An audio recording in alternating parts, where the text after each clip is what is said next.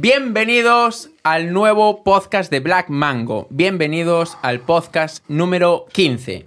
Hoy tenemos con nosotros a nada más y nada menos que nuestro buen amigo Álvaro, experto en asuntos navideños y organizador de eventos. ¿Cómo estás, Álvaro? Muy bien. Perfecto. Muy bien. Encantado de estar con vosotros otra vez. Y en estas fechas navideñas de familia nos reunimos de nuevo, ¿sí o no, señores? Hombre, la familia ya está al completo. Esa- exactamente, exactamente. Hoy, como evidentemente se puede presenciar, vamos a hablar de la Navidad. Todos los que estamos aquí. Entonces, lo que vamos a hacer es, vamos a hacer como una pequeña presentación y vamos a decir qué significa la Navidad para cada uno de nosotros, porque es algo importante. Eh, son fechas de estar con la familia, son fechas para algunos de trabajo. O sea, entonces queremos dar nuestra visión de qué es la Navidad y también animamos a toda la gente que nos esté viendo en estas fechas eh, tan importantes de dejar su comentario que diga, oye, para mí la Navidad es tal o para mí la Navidad es cual, ¿sabes? Porque cada, cada uno es diferente. Sí, a ver cuántos Mr. Scrooge Claro, hay por aquí. claro, a ver, a ver qué, qué diferentes tipos de gente nos Yo ve. creo que me estoy convirtiendo en uno y me da miedo. Sí, el que tienes en la Bueno, camiseta el, un poquito el. Grinch, el Grinch A ver, enséñala, enséñala. El, el Grinch acaba A ver, amando. Pero ¿no? enséñala, enséñala. que- A ver, ahí sí, está, ahí está, ahí está. Vale, vale. Bien, entonces, empezamos eh, por tu punto de vista. ¿Qué es para ti la Navidad? Para mí la Navidad con lo- el paso de los años fue como perdiendo esencia, ¿sabes? Como que no es lo mismo ahora que tengo 29 años que cuando tenía de- 10 años, 15 años. Y claro, intento, me gusta como... 10 vivirla- años. Cuando no eras más pequeño, no. Cuando era más Porque pequeño... con 10 años, 15 años, a ver, bueno, o sea. No, la vivía mucho porque sobre todo siempre estaba esperando algún regalo en especial, que a mí personalmente no me regalaban todo, todo lo de Tú, mi tú eres, lista, tú eres el ¿sabes? de los regalos, básicamente. La Navidad para ti son regalos. Claro, e- es, No. que, es que aparte cambia mucho de ser hijo único a no. Claro, ¿no? pero, aún así, claro. pero aún así a mí nunca me regalaban todo lo de la lista, ¿sabes? Tenía que ir ahí... Hombre, pero es que yo creo que a nadie le regalaban todo. A, a mí me hacían. bueno. Tú- yo creo que tú, al ser hijo único, estás como más No. crecidito Mira, en ese a mí, aspecto. a mí solamente me regalaban como el mejor regalo. Después el resto era lo que ellos querían. ¿Te parece poco? Un No, no, llavero. no, que estaba, no, que estaba muy bien. Por ejemplo, me acuerdo de unas navidades que me regalaran la... ¿Cuál fuera la videoconsola? La PSP. En aquellos Hostia, momentos, ¿sabes? bueno. ¿sabes? Era como un regalo fuerte y después el resto ya normal. Pero bueno, yo con eso iba servidísimo, ¿sabes? claro. Y entonces para mí la Navidad, eh, cuando era pequeño, significaba eso. Y ahora con el paso de los años, como que cambió a un tema más familiar, como el de reencontrarme con algunos familiares que se fueron a trabajar lejos. Y bueno, por suerte pueden volver aquí por Navidad, ¿sabes? Y, y en familia ya no se vive tanto como antes porque no hay tantos niños pequeños, ¿sabes? Como que cuando hay algún niño pequeño en la familia se vive muchísimo más. Sobre todo un niño en casa, ¿sabes? Puede ser. Como que anima de bastante más. Puede ser, puede ser. Entonces, para ti, la Navidad ahora en día es como que perdió esa esencia Perdió que la sí que tenía esencia, hace sí, pero años. por ejemplo, lo que acabamos de montar aquí me hace recordar ese espíritu Yo, navideño. yo lo que tenemos hoy aquí Sí, montado, sí. ¿verdad, Álvaro? Como que Sí. recuerda un poquito a... Sí, Vuelvo a tener siento- esas ganas, me siento a gusto, Sí, sí, me sí, siento Con, con, no sé, con alegría. Sí, sí, es como una fecha, siento que es una fecha especial. Feliz Como- Navidad, coño. Feliz Navidad a todos, hombre. como que Alegría. Si esto, si esto se repitiese todos los años, estaría, estaría muy guay. Sí, sí, una sí, fecha sí, sí, Exacto. Sí, sí. Entonces, ¿qué es para ti la Navidad? Eh, no sé, no sé Para por dónde me vas a salir, ¿eh? Para mí la Navidad lo fue casi todo, de hecho, en mi vida, ¿eh? Madre mía. Sí, sí, fue una... Yo, yo el problema está en una película en concreto. A mí una película me cambió el- la forma de ver las cosas una barbaridad. Y es la de Solo en Casa 2. La segunda parte. La segunda, la de Kevin perdido en Nueva York. Vale, porque yo cuando vi... Yo había visto solo en casa uno, me acuerdo que la había visto en el salón con mi padre y tal, y me gustó mucho, me reí un montón, te descojonabas viendo la película y yo era un crío, no sé qué edad tendría. Entonces, me moló y para eso, para, para mí fue un poco eso, la Navidad, ver películas navideñas en casa, el confort de la... mm, De, estar todos juntos en familia, en plan vacaciones de padres y tal, y madres. ¿Qué pasa? Cuando llegó solo en casa 2, yo tuve un, un encontronazo a primera vista con Nueva York, porque la película te muestra cómo es Nueva York decorada por la noche. Y yo cuando vi eso dije, no puede ser así. Nueva York no puede ser así de bonita. y empecé a ver vídeos cuando tuve internet en casa y dije, no me lo creo, es que es literalmente así. Entonces empecé a tener un vicio con la tradición navideña en Nueva York y empecé a ver de todo, desde las competiciones de casas decoradas, desde la competición de escaparates. Eh, yo me he tirado horas y horas de. No sé si sabéis los que son los, los walkthrough, que son básicamente gente que se tira cuatro horas andando por la calle. Ah, sí. Sí, Ah, sí, pues sí, yo me lo tengo visto porque yo nunca encontraba ese vídeo de quiero un videoblog solo enseñando la decoración de Navidad. Nunca lo encontraba. Y mira que me puse a ver vídeos de gente blogueando en, en Nueva York y tal, pero nunca encontraba. Entonces me tiraba horas, hace años ya, viendo vídeos de gente andando solamente por las calles para ver yo la decoración, para ver el Rockefeller, para ver ese típico museo de luces que hacen justo en un... Es que no sé qué, qué sitio es, pero debe ser un edificio medianamente famoso porque es muy famoso ese espectáculo de luces que hacen, que lo convierten como en un castillo de hielo a lo Frozen y tal. Eh, ¿Tiene una pista de hielo en el centro? No, no, No. eso es en el Vale. Rockefeller. Sí, eso Eh, sí. entonces yo, yo me acabé enamorando de todo eso y siempre me, me enganché a ver más y más y más. Y luego llegó la obsesión con películas navideñas. Claro. Yo tenía una obsesión, ¿sabéis lo que es el calendario de Adviento? Sí, sí, sí. Yo tenía mi propio calendario de Adviento. Yo cuando llegaba 1 de diciembre, mi, mi calendario de Adviento era ver una película navideña todos los días hasta 25 de diciembre. Ostras. Yo me veía 25 películas navideñas. Ostras. Cuidado, eh. Cuida, o sea, tú imagínate, ¿qué pasa? Que me está pasando lo que dices tú. Yo no la he perdido todavía, pero la estoy perdiendo. ¿Y qué pasa? Es el hecho de... Últimamente mi vida me están quitando tiempo y yo necesito mi tiempo para asimilar las cosas. Necesito saber que tengo unas horas al día que las puedo aprovechar para pensar en, y, y distraerme. Ya no tengo eso, entonces ya no siento que sea Navidad, excepto por lo que está pasando ahora. Claro. Entonces es como que la estoy perdiendo. y Bien, eso me jode porque la Navidad fue muy importante para mí. O sea, para mí la Navidad es decoración, es ambientación, es luces, es salir a la calle y, y ver todo lleno de gente. Por ejemplo, el año pasado cuando fui a Vigo la recuperé un poco, ¿vale? Porque, bueno, en Vigo hacían todo el espectáculo y me fui como tres veces porque quería grabar un vídeo tal. Y sí que lo sentía, y me acuerdo de hacer la cola para hablar con Santa Claus, ¿no? Que hacían los típicos padres, y estás en la cola y estás escuchando a los niños, pero Santa Claus me va no sé qué, no lo sé, no sé qué. Es- todo eso, ¿no? Y es como, hostia, ¿Y, y tú haces la cola para tal? Sí, pero yo era para grabar, porque Ah, quería grabar dentro. grabar, vale, vale. no me iba a sentar. Oye, pero ¿por qué no? Quiero la paz del mundo. Pero ¿Por qué no? Estuvo, estuvo gracioso. el Dejen al muchacho Eh, sentarse. Lo a sabes. para grabar. Vigo, para- porque hay mucha gente que nos escucha que no es ni española. ¿Qué es Vigo? Bueno, ¿qué, qué es Vigo en qué sentido? Eh, Es una ciudad aquí de, de ah, Galicia, bueno, ya coño, está. la gente No- conocerá. Vigo Sí, es sí. muy conocida por el que intenta competir con Nueva York, con luces LEDs y todo eso, pero bueno, Exacto. Es bonita y vale la pena ir. Pero bueno, yo me la he visto tres veces y ya estoy. Me gustó mucho tu representación de que era la Navidad, pero sí que parece como que eh, vas al mismo barco, ¿no? Sí. Pare- parece que todo Me da la sensación la de que de todos acabamos así. Y dicen que la única forma de recuperarla es teniendo hijos. Ah, pues mira, ya sabéis y ya sabes. Eh, entonces, ¿qué es Adiós, Navidad. Álvaro? eh, de, tú tuviste infancia española, Sí. infancia de Estados Americana. Unidos, americana. ¿Qué es para ti la Navidad? Pues ¿O a ver, fue? para mí la Navidad sigue siendo importante, sigue siendo una época de felicidad para mí, en la que me gusta estar en familia, en la que me gusta visitar, irme de vacaciones, eh, pero sí reconozco que igual que vosotros me ha perdido mucho eh, a lo largo de los años. Eh, sobre todo ya por el hecho de pues no ser un niño pequeño que se levanta por la mañana esperando a ver qué regalos tienes, eso siempre es lo mejor. Pues sí. Eh, mis padres tuvieron que pasarlo bastante mal durante esa época porque yo no era el típico niño que pedía una PSP. Yo hacía, pedía en mi carta a los Reyes Magos o a Santa Claus cuando estaba en Estados Unidos, pedía las cosas más raras del mundo. O sea, era muy, muy friki con cosas como, por ejemplo, las farolas de la autopista.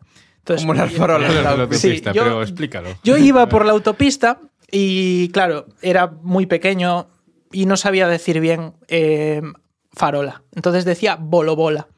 Entonces, según pasaban las, las farolas, yo iba diciendo, oh, bolo bola de la autopista. Y eso es lo que luego yo ponía en la carta a los Reyes Magos. Claro, mis padres no me dejaban de regalar linternas y ese tipo de cosas, porque pues no me iban a comprar una farola de la autopista. Pero me sorprende hasta qué punto fueron capaces de llegar, porque también pedía un camión con bombonas de butano y me consiguieron un camión de juguete con bombonas de butano.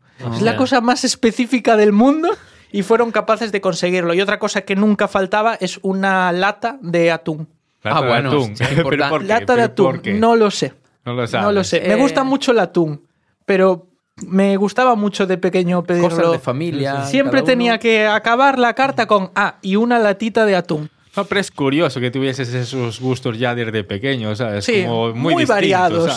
Sí, sí. ¿Y sigue siendo así para ti a día de hoy la Navidad? ¿O, Eh, o cambió? Mm, obviamente ya no es. ya no tienes la misma ilusión que cuando eres pequeño, pero eh, sí que mm, ha derivado en otras cosas. Como por ejemplo, como decía Raúl, yo también tuve un poco ese momento al empezar a ver imágenes de Estados Unidos cuando mi padre ya se había marchado para allí un año antes que, nosotros y nos enviaba por correo electrónico fotos de la ciudad donde íbamos a vivir, de Houston y así.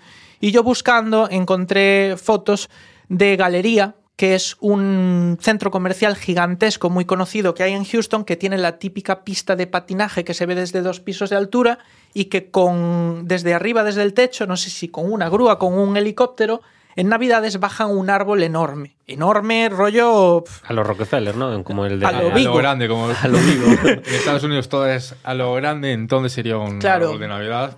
Y entonces la gente pasa a patinar todo alrededor del árbol, que llega varios pisos hasta el techo del centro comercial. Y claro, el ver las ciudades decoradas y sabiendo cómo son allí, que hay competiciones entre las casas por quién pone más luces y pues Es verdad. eso, eso es lo que me gusta a mí ahora, es viajar a un sitio en Navidad y ver cómo lo tienen decorado, ya sea un pueblecito en Galicia o ya sea pues un sitio como Nueva York o... Claro. Yo tengo ese capricho de algún día ir a Estados Unidos. Lo que pasa es que creo que ya lo estoy perdiendo. Cada vez me apetece menos. Yo tenía ese capricho de decir, vale, solo en casa dos, ahora quiero ir yo y verlo. Sí, incluso tú tienes como eh, un sueño que, bueno, me dijiste que hay una canción para ti, que esa canción, Uf. esa es, o sea, es un detalle muy bonito, ¿no? I Like Me Better, se llama, Sí. de la UP. Eh, sí. Cuéntalo tú si quieres, que a mí me parece así, Es- así por encima, ¿no? Hay, eh, bueno, supongo que cada uno tiene una canción que expresa algo para, para cada uno, que le hace sentirse extraño, ¿no? La, la mía es una de la U que se llama I Like Me Better, que habla de... mm, habla mucho de Nueva York y yo siempre me imagino esa canción en...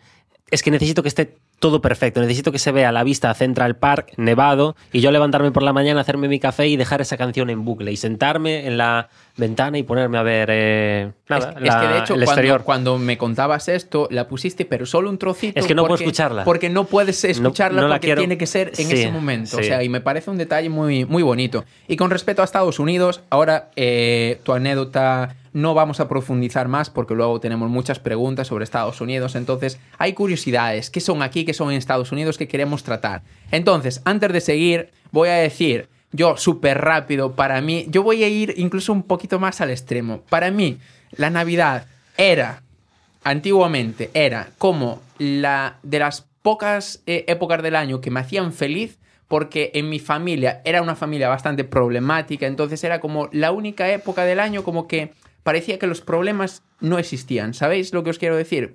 O, o si existían menos, como que todo era más permisivo. Entonces, era como la única época de todo el año que tú te sentías, bueno, ahora como que tengo más, más una familia. Pero eh, últimamente como que eso todo eh, se está desapareciendo. Entonces, lo que era hace muchos años, esa, esas ganas de festividades o todo, poco a poco como que es, eh, recordando eso, si recuerdas eso te viene como más tristeza. Tristeza porque querer como recordar esos momentos de decir, oye, pues mira, se junta familia, tal, no sé qué, como que no hay tal, y ahora, eh, y desde la pandemia mucho más. Entonces, como que todo se volvió más, más gris, ¿sabes? Pero La- ¿por qué lo estás perdiendo ese, ese gusto por la Navidad? Pues no depende de mí, La- es, es- es algo... Crecer creo que es básicamente no, el pero es problema. que no depende de uno e- ese, e- eso. O sea, es como aquí, aquí creamos esto, este momento es muy bonito y tal, pero tú en una familia dependes pues de toda la familia. Si son 10 personas, son 10 personas. Por mucho que tú tengas ganas de que se haga Sí, algo, sí. Todos tienen como que aportar y, y querer juntarse y todo. Entonces, desde la pandemia, desde el COVID, como que se incrementó todavía más eso, ¿sabes? Y ahora como que las familias más tiran a su, Claro. a su rollo, tal. Entonces, como que siento que poco a poco ese, esa sensación nunca más la, la voy a tener, ¿sabes? Intento, intento como hacer cosas para llegar a tenerla, pero creo que es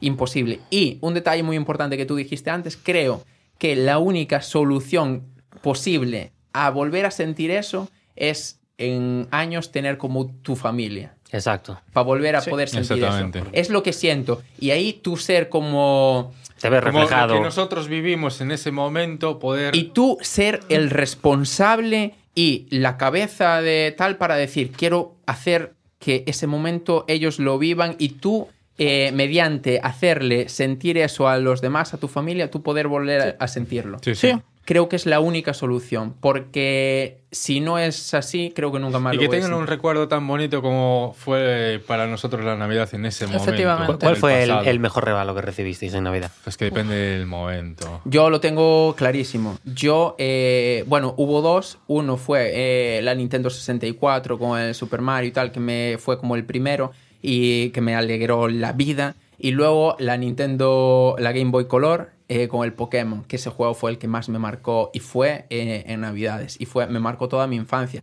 Y asocio, por eso asocio hoy en día Navidad a Pokémon y tal, por, por, por eso. Entonces, por eso todavía como que me hace feliz ese recuerdo. Yo la PlayStation 2 y la PSP sin, sin duda, es que tú? increíble. Yo la PSP, con el Sackboy, con el Little Big Planet. Pero es que la PSP enganchó todo, en plan, hasta mi grupo de amigos y todo. O sea que sí, la PSP fue el top. ¿Y tú? Yo es que no lo sabría decir, la verdad. O sea, mm, recuerdo los regalos como que era de lo que más ganas tenía, obviamente, pero a día de hoy me paro a pensar en qué me hizo más ilusión y como que lo que me queda es esa la ilusión de que sea ese día, pero Sí. Una bombona de Claro. helio por ahí para explotar. Sí, Claro. o sea, puedo decir el camión de las bombonas de butano. Seguramente era la lata de atún, a ver. Yo, yo, yo disfruto muchísimo más, pero con diferencia Nochebuena que Navidad. Y yo creo que todo el mundo. Disfruto más el no abrir los regalos y esperar a que llegue la noche que el propio día Mira, siguiente. Para mí lo único malo de, bueno, porque aquí en España lo que solemos celebrar es, yo en mi caso son los Reyes Magos, Sí. y era que era un día festivo al día siguiente de coger, bueno, el propio día de coger los regalos y ya empezar las clases otra Sí. vez. Era ya también como el fin de la Navidad en sí. Y en ese aspecto sí que mola más Santa Claus, porque disfrutas de los regalos el día de Nochebuena, el Y día de sabes Navidad. que y- todavía vuelven otros regalos. Sí, sí. Y no tienes que volver a Pero clase. faltan dos semanas. Pero ¿sabes lo que más dolía? Ver a tu madre recogiendo el árbol. Eso dices, hostia. Es como el fin. Es de- el fin. de- de- del momento que y, es que- alegría y se acaba, y es se acaba y golpe duro de realidad, de otra vez a la rutina. Al cole, otra vez a todo. Sí, sí, sí, sí. Entonces, es eso, ese es un poco. Yo los celebraba los dos. Celebraba los Reyes Magos y Santa Claus. Tremendo hack. Y tú Doble te- de regalos. Ah, ya. y padres divorciados. Increíble. Cuatro veces los regalos. Veces. Pero en Estados Unidos hay una cosa más, porque bueno, Estados Unidos pilla, creo que es las vacaciones más tochas que tienen de Navidad, que son una burrada, porque ellos ya enganchan con Thanksgiving Day, el Día de Acción de Gracias, que también se celebra allí. Yes. ¿Y eso qué tan importante es? Eh, pues muy importante. Eh, ¿Qué, qué hacéis? ¿Qué se hace durante el día? Pues el presidente le perdona la vida a uno de los pavos. Es un Hostia, detalle, no es sé si verdad. lo sabéis. No me acordaba, es Lo verdad. cogen, lo sacan y le perdonan la vida. El resto se comen, pero ese, ese Pero no lo comen. de los ese pavos día. de dónde? De, de una granja. No sé cómo se escoge. Solo sé que el presidente sale delante de la Casa Blanca con un pavo y dice tú.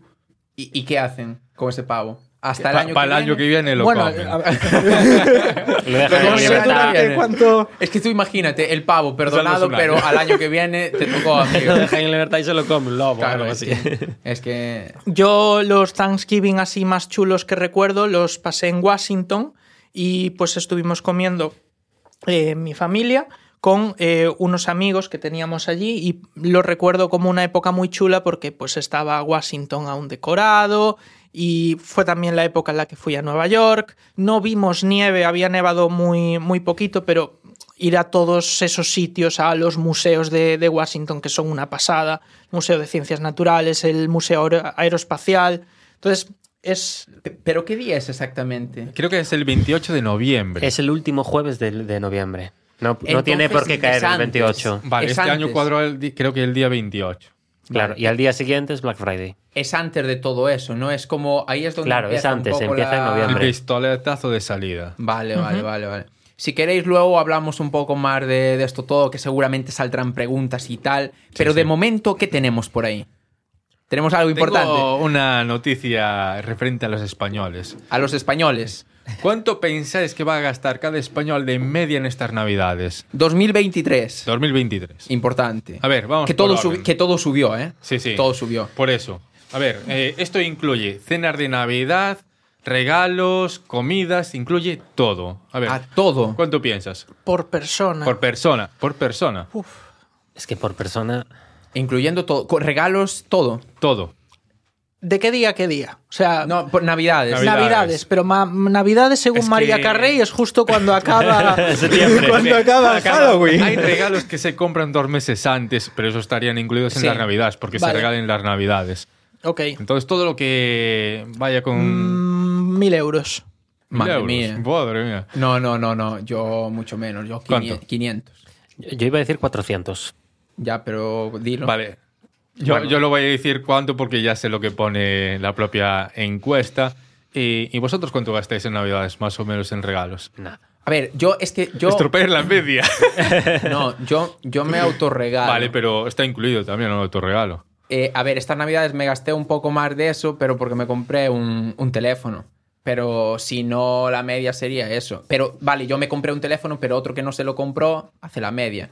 La media tiene que estar en 400, 500 euros, sin duda. Mm. Entonces, eh, eso. Eh, yo me regalo para mí y es para los demás un. Yo, este año todavía no he gastado nada en Yo, Navidades. yo no me voy a comprar nada, pero porque yo llevo unos gastos Bueno. increíbles. Entonces, Ya, Ya, ya. pero bueno, ya te compraste en Black Friday, no sé. sí, en Black Friday. Bueno, me monté el ordenador, Claro, que me gasté una barbaridad. Entonces, Entonces, Yo pongo que unos 500 más o menos. Aún tengo en cuenta compras que voy a hacer de aquí a, a fin de año. Pero di, entonces- di- dinos datos, porque Vale, nos tienes vale, en vilo. nos tienes en vilo, la gente quiere saber. A ver, el gasto medio por persona en este 2023 Navidades es de 745 euros. Cuidado, eh. Eh, Es mucho, es poco. 745, eh, vale. Euros de media Gané yo. por encuesta. Por encuesta. Gané yo. Fue el que más se acercó. Gracias. Eh, vale. Los Mira, os voy a decir un poquito más. Los gastos más elevados corresponden a la compra de regalos, que son sobre 400 euros, y después a las comidas y cenas de Navidad sobre 150 euros. Pero bueno, después también estaría incluido lotería de Navidad, que esto sí, Es verdad. yo sí que lo he comprado, que, que no, no lo incluí. Para comprarte un. Tesla, ¿no? Fiestas en discotecas, pubs, tal, eso nada, en mi caso. Y nada, co- comida, celebraciones con amigos, todo. ¿Cu- ¿Cuánto te gastaste en lotería? Di la verdad.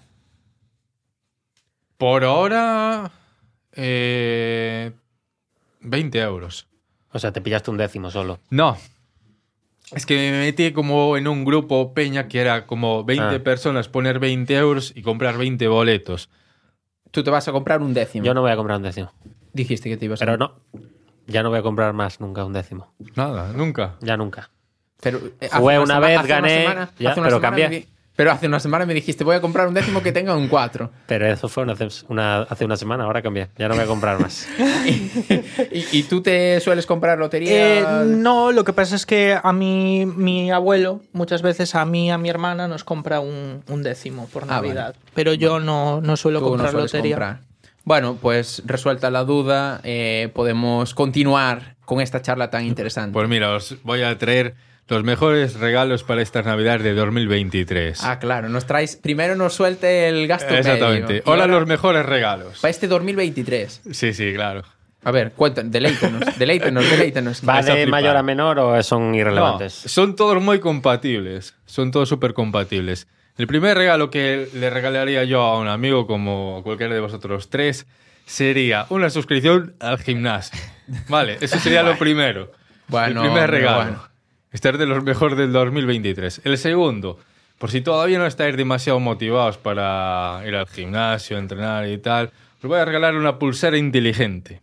Una pulsera inteligente, no un reloj, pulsera. Pulsera, ¿Y para hace la poder, pulsera? bueno, así puedes contar los pasos que das, Las cuentas kilo- pulsaciones. pulsaciones, kilocalorías gastadas. ¿Pero por qué pulsera y no reloj? ¿Sale más barato? Hombre, sí, más sí, barato. sí, Claro. sí. Claro. Una pulsera quizás 20, 30 euros. Y es no muy la asequible. Con que te pueda decir, la hora llevas. Te da media la hora la sentado, hora, la levántate. hora. Ah, bueno, Claro, pero claro. si te da la hora es pulsera. Y te reloj. pueden mandar un mensaje al teléfono de que, oye, vago, hoy todavía no has caminado. Sí, Claro. la típica mi band, en Eh, plan. eh, ya- yados, yados a domicilio. Despierta. Despierta. ¿Qué Claro, más tenemos? Y, y el tercero, ya que tenemos el pack de gimnasio, eh, bajar de peso y lo que Este- sea, os hace falta una buena fragancia, un buen perfume para subir esos ánimos. Es- es- de Bustamante por encima la Pero colonia. escucha, ¿esta lista qué es? ¿Ofrecida por el corte inglés o Es por Amazon. Ah, vale, por Amazon. Vale, Sí, vale. la lista de Amazon, el blog de Amazon. Ah, vale. Fuente Miami. Me lo confirmó. Perfecto. Eh, ya sabéis, con esta lista que tenéis ya, ya podéis ir a comprar otra cosa que no sea esto.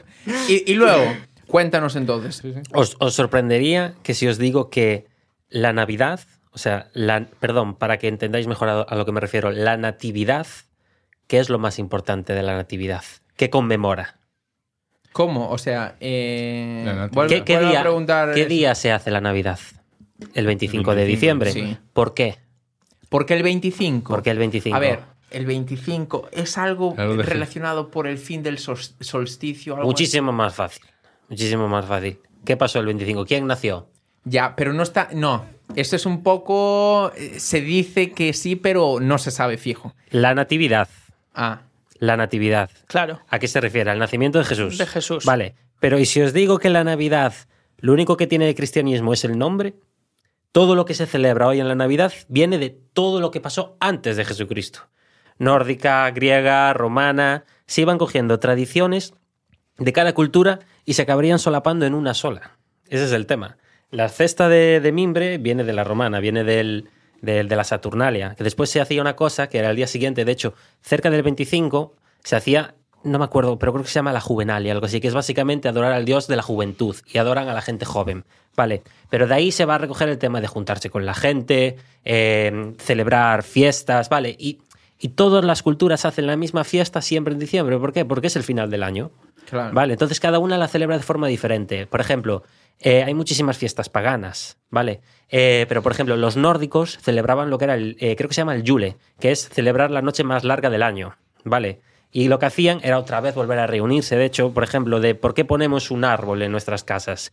Hay gente que te va a decir, no, el árbol en realidad viene de una cosa que hacían en la época victoriana. No, el árbol viene del, del nórdico, porque ellos lo que hacían era coger un abeto, perdón, un abeto no, cogían un árbol, ¿vale? Lo ponían dentro de la vivienda porque eso representaba a Yggdrasil, que era el árbol de la vida.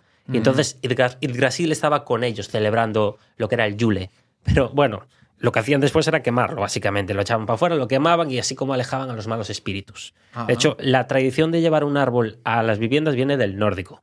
¿Qué pasa? ¿En qué momento se hace famoso? Se hace famoso en el momento en el que la reina Victoria eh, saca una noticia en la que se les ve a tanto al rey como a la reina decorando un árbol y en ese momento se empieza a hacer famosa por todo el mundo y ya empieza la costumbre de meter árboles en casa. Vale, por ejemplo, la cesta de mimbre, eh, el muérdago. El muérdago es de Grecia.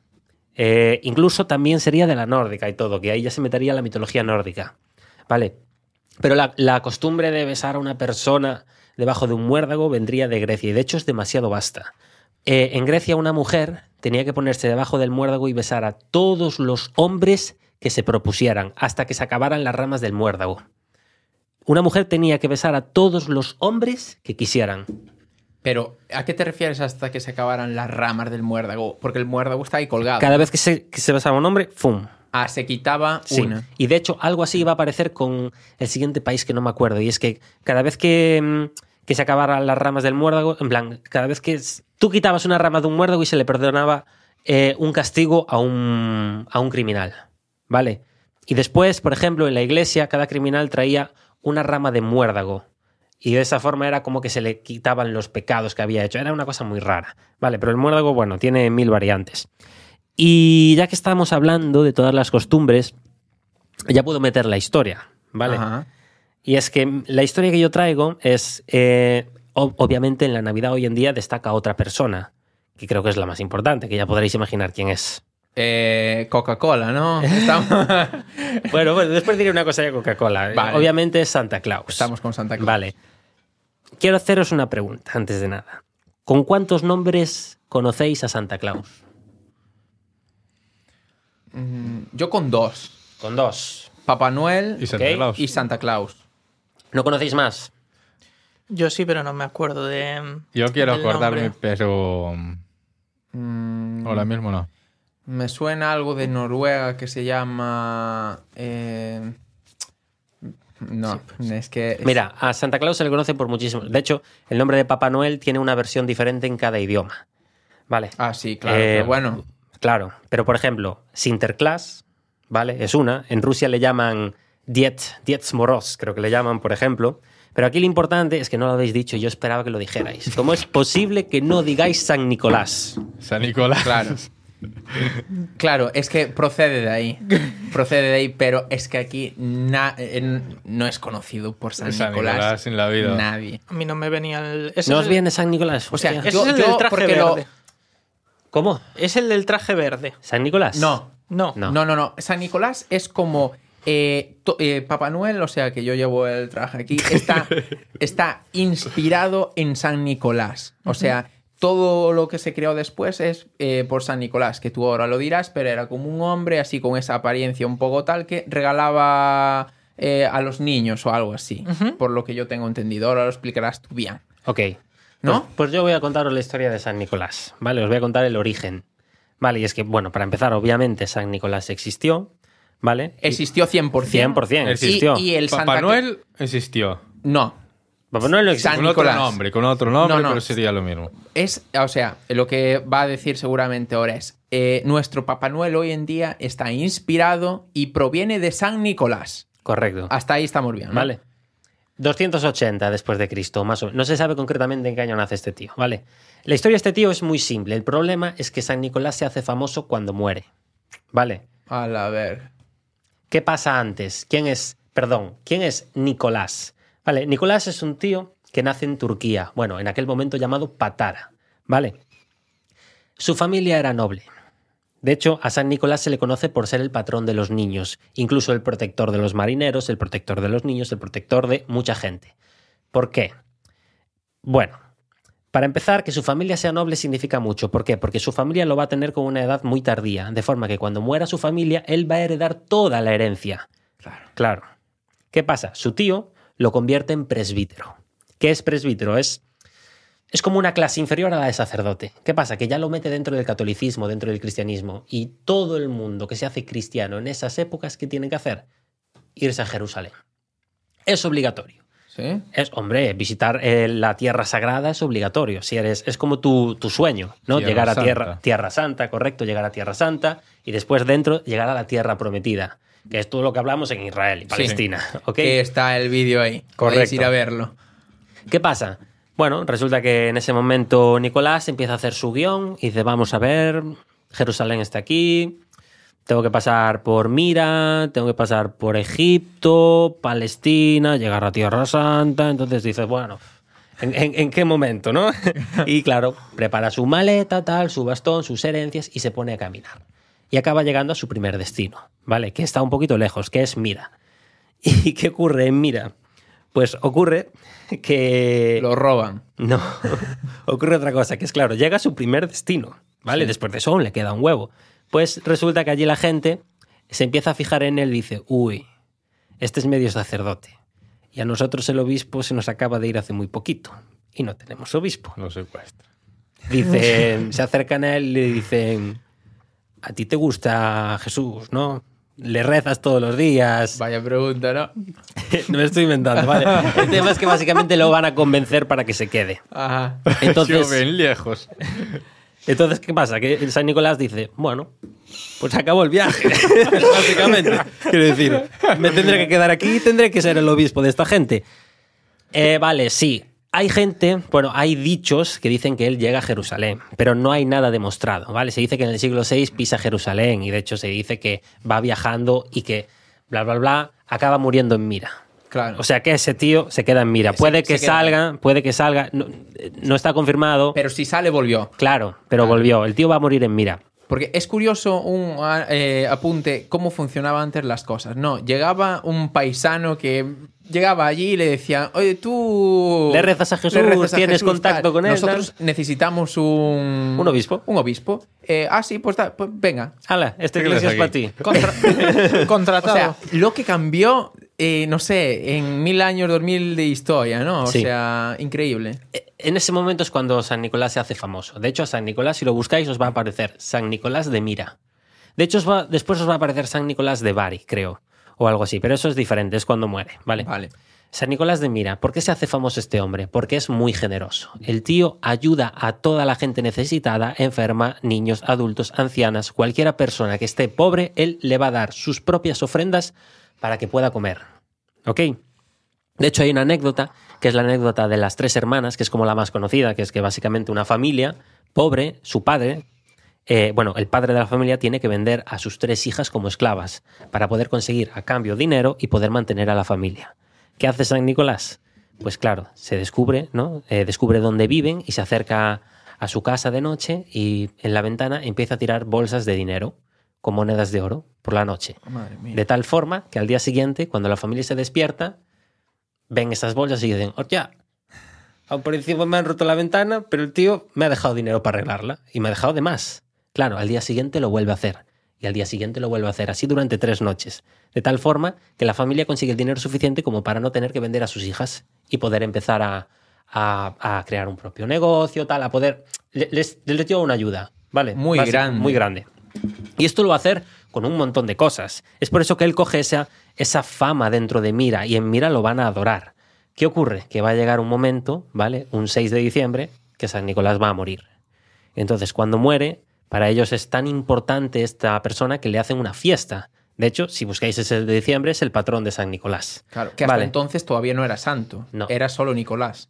El momento en el que muere es cuando os dije que si buscáis San Nicolás os va a aparecer San Nicolás de Bari, creo algo así, que es que básicamente que lo transportan a Bari. Y se dice que ahí es donde eh, llega su fama, pero no, su fama llega en Mira, ¿vale?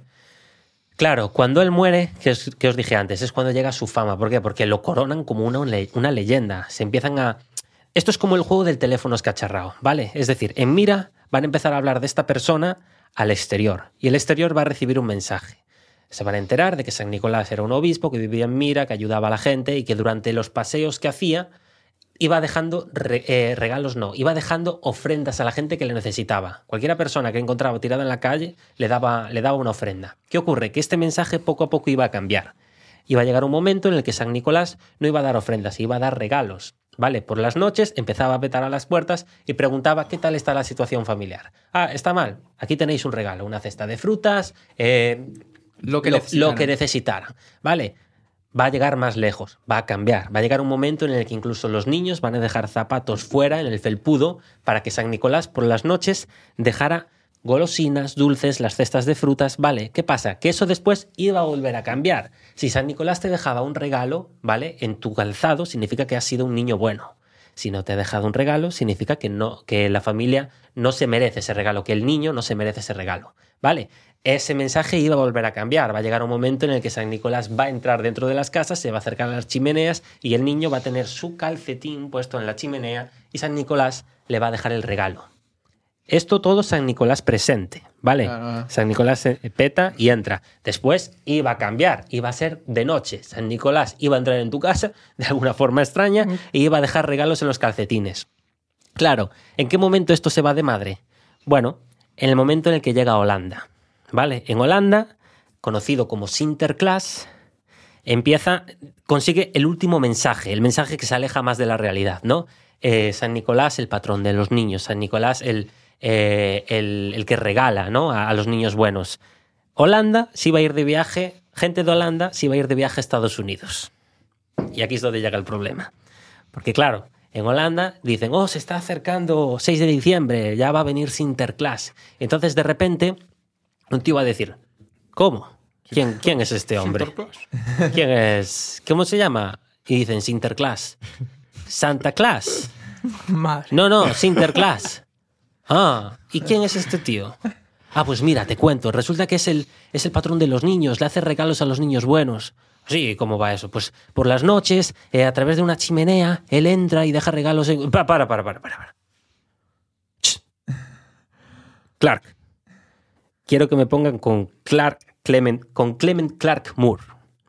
Se ponen en contacto con él y dicen, escucha, aquí hay un tío que me está hablando de un tal Santa Claus que dice que regala a los niños buenos por las noches, se mete en la chima- Bueno, un movidón. Se me ha ocurrido la estafa del año.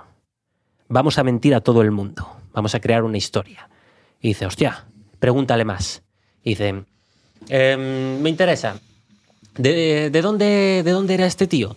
Y dice, pues era de Patara. Ah, de Patara. Sí, eh, Turquía. Ah, del Polo Norte. del Polo Norte. Perfecto. Y dice, oh, sí, sí, del Polo Norte. Y entonces dice, ¿cómo que del Polo Norte? No sé, tío, es del Polo Norte, ¿qué problema hay? No, no sé. ¿Y hasta dónde llegó? Pues llegó hasta Mira. Hasta Mira, ¿y dónde está eso? Pues está en una parte del... En todo el mundo. Hostia, qué pasada. ¿Y cómo se movía? No sé, se movería en trineo. Trineo, con huskies. No, con reenruladores, no te jodes, se va a mover. Quiero decir, te empieza a notar, bueno, no sé qué, en trineo, tal. Y pregúntale cómo era. Nada, era un señor así que era, era obispo, era así delgadito, llevaba una túnica, iba, era, era un sacerdote. Gordo. Era gordo. Tenía una túnica roja, eh, barba blanca, así bajito y fumaba. Y fumaba, ala. Y fumaba. ¿Cómo que fumaba? Coño, que sí, que hay que vender tabaco. Que fumaba. Es es verdad. O sea, las primeras imágenes de. Claro. Las primeras imágenes de un Santa Claus en Estados Unidos tenía una pipa, fumaba. Claro, va a vender tabaco. Entonces, cogen todo eso y sacan una historia. Sacan la historia de un hombre que vive en el Polo Norte, que se mueve con trineo, con renos mágicos voladores y que es capaz en una noche de repartir regalos por todo el mundo a los niños buenos. Y a partir de ahí, ¿qué hacen? Capitalizarlo. Lo mejor que se le da a Estados Unidos, que es comercializarlo. Y obviamente la gente le va a encantar la historia. Y esto lo harán el 25 de diciembre. La historia es que todo esto empezó el 6 de diciembre. ¿Qué pasa? Que, como os dije antes, la Navidad se celebraba en fechas concretas cercanas a fin de año. ¿Qué pasa? Que la de San Nicolás se iba a incorporar. Y con el paso del tiempo se iba a ir adelantando, pum, pum, pum, pum, hasta que llegaba el 24 y se asociaba con la Navidad. ¿Entendéis? Entonces, le funciona perfecto a Estados Unidos. Entonces, toda la bola que llegó hasta Estados Unidos vuelve, pero vuelve muy cambiada. Y a Europa le flipa. Entonces se quedan con esta persona, con Santa Claus, que incluso Coca-Cola llegaría a utilizarlo en sus anuncios, que Santa Claus no está creado por Coca-Cola. No, no, no, no, no. Básicamente. ¿El primer Santa Claus era rojo? Claro, o Era rojo. Porque yo De lo que hecho, Pero no lo es que- creó Coca-Cola, ¿eh? No, No, no, no, no. pero lo que había escuchado es que el cambio de color había sido por Coca-Cola. No, Tampoco. No. Esta persona que os dije antes, eh, Clement Clark Moore, ¿vale? Era un escritor Ya- que era el que había inventado a este Ya lo personaje. hizo rojo él. Sí. De hecho, era. A Santa Claus se le asocian incluso como con un gnomo muchas veces, ¿vale? Antiguamente. Sí, me suena. Sí, sí, con, era así bajito, Pequeñito, era como un, como un gnomo, ¿vale? Con orejas de elfo y tal. Entonces, eh, lo acabarían comercializando y lo acabarían creando como una, una persona mayor, regordecha, con barba blanca. La, la imagen que tenemos de Santa Claus Y hoy en como día. con una sonrisa muy feliz. No, Sí. un tipo bonachón. Y lo de fumar, obviamente, se Eso acabaría se quitando. Se acabaría quitando. Claro, llega todo este tema, llega el tema de los cuentos de Navidad, a los niños les encanta, les encanta este, este día. Entonces, bueno, llegan incluso eh, el Grinch, el, el Mr. Scrooge, cuento de Navidad, ¿vale? Entonces yo lo que voy a hacer hoy es contaros un cuento de Navidad. ¡Ostras! Bienvenido sea. para. Bienvenido sea, por favor. Os Estoy... voy a contar un cuento de Navidad muy bonito, ¡Feliz ¿vale? Navidad, hombre! El cuento empieza así, ¿vale? Quiero que os situéis. Esto ocurre en un orfanato. vale, que la gente se sitúe también, ¿eh? Sí. Ojo, ¿eh? Que ¿Conocéis esto- ese, ese cuento tan famoso que empieza, no me acuerdo, es una rima inglesa, pero es como, en casa solo se escuchaba silencio, no se escuchaba ningún ratón, hay un cuento que empieza así. Vale, pues esto más o menos empieza así, pero en este caso es un orfanato, ¿vale? Se encuentra la noche del orfanato y hay 20 niños que están en su sala, las cuidadoras acaban de arropar a todos los niños y dicen, bueno, tenéis que dormiros pronto porque esta noche viene Santa Claus. ¿Qué pasa? Que de los 20 había tres niños que no creían en él. Y estaban convencidos de que no creían. Y lo que iban a hacer era joder a todos los niños manteniéndose despiertos para que Santa Claus esa noche no llegara y no repartiera regalos. Entonces quedan, quedan los tres ahí de acuerdo y dicen, esta noche no nos dormimos. Esta noche vamos a comprobar si de verdad Santa Claus existe. En el momento en el que escuchemos algo, os quiero a todos en pie y nos vamos para el salón. Perfecto. Llega la noche, Empiezan a pasar las horas, las cuidadoras cierran la puerta, tal, y al cabo de unas horas se empiezan a escuchar unos cascabeles. Y dicen, no puede ser. Se levantan, van a la ventana y ven como ese rastro del trineo, ¿no? Con las huellas de los renos y dicen, no puede ser, es real, Santa Claus es real. Entonces cogen, bajan, ¿no? Van al salón y se esconden debajo del sofá. ¿Qué pasa? El orfanato estaba muy cálido, ¿no? Tenían esas hogueras encendidas, las chimeneas, estaban, era un ambiente muy cálido.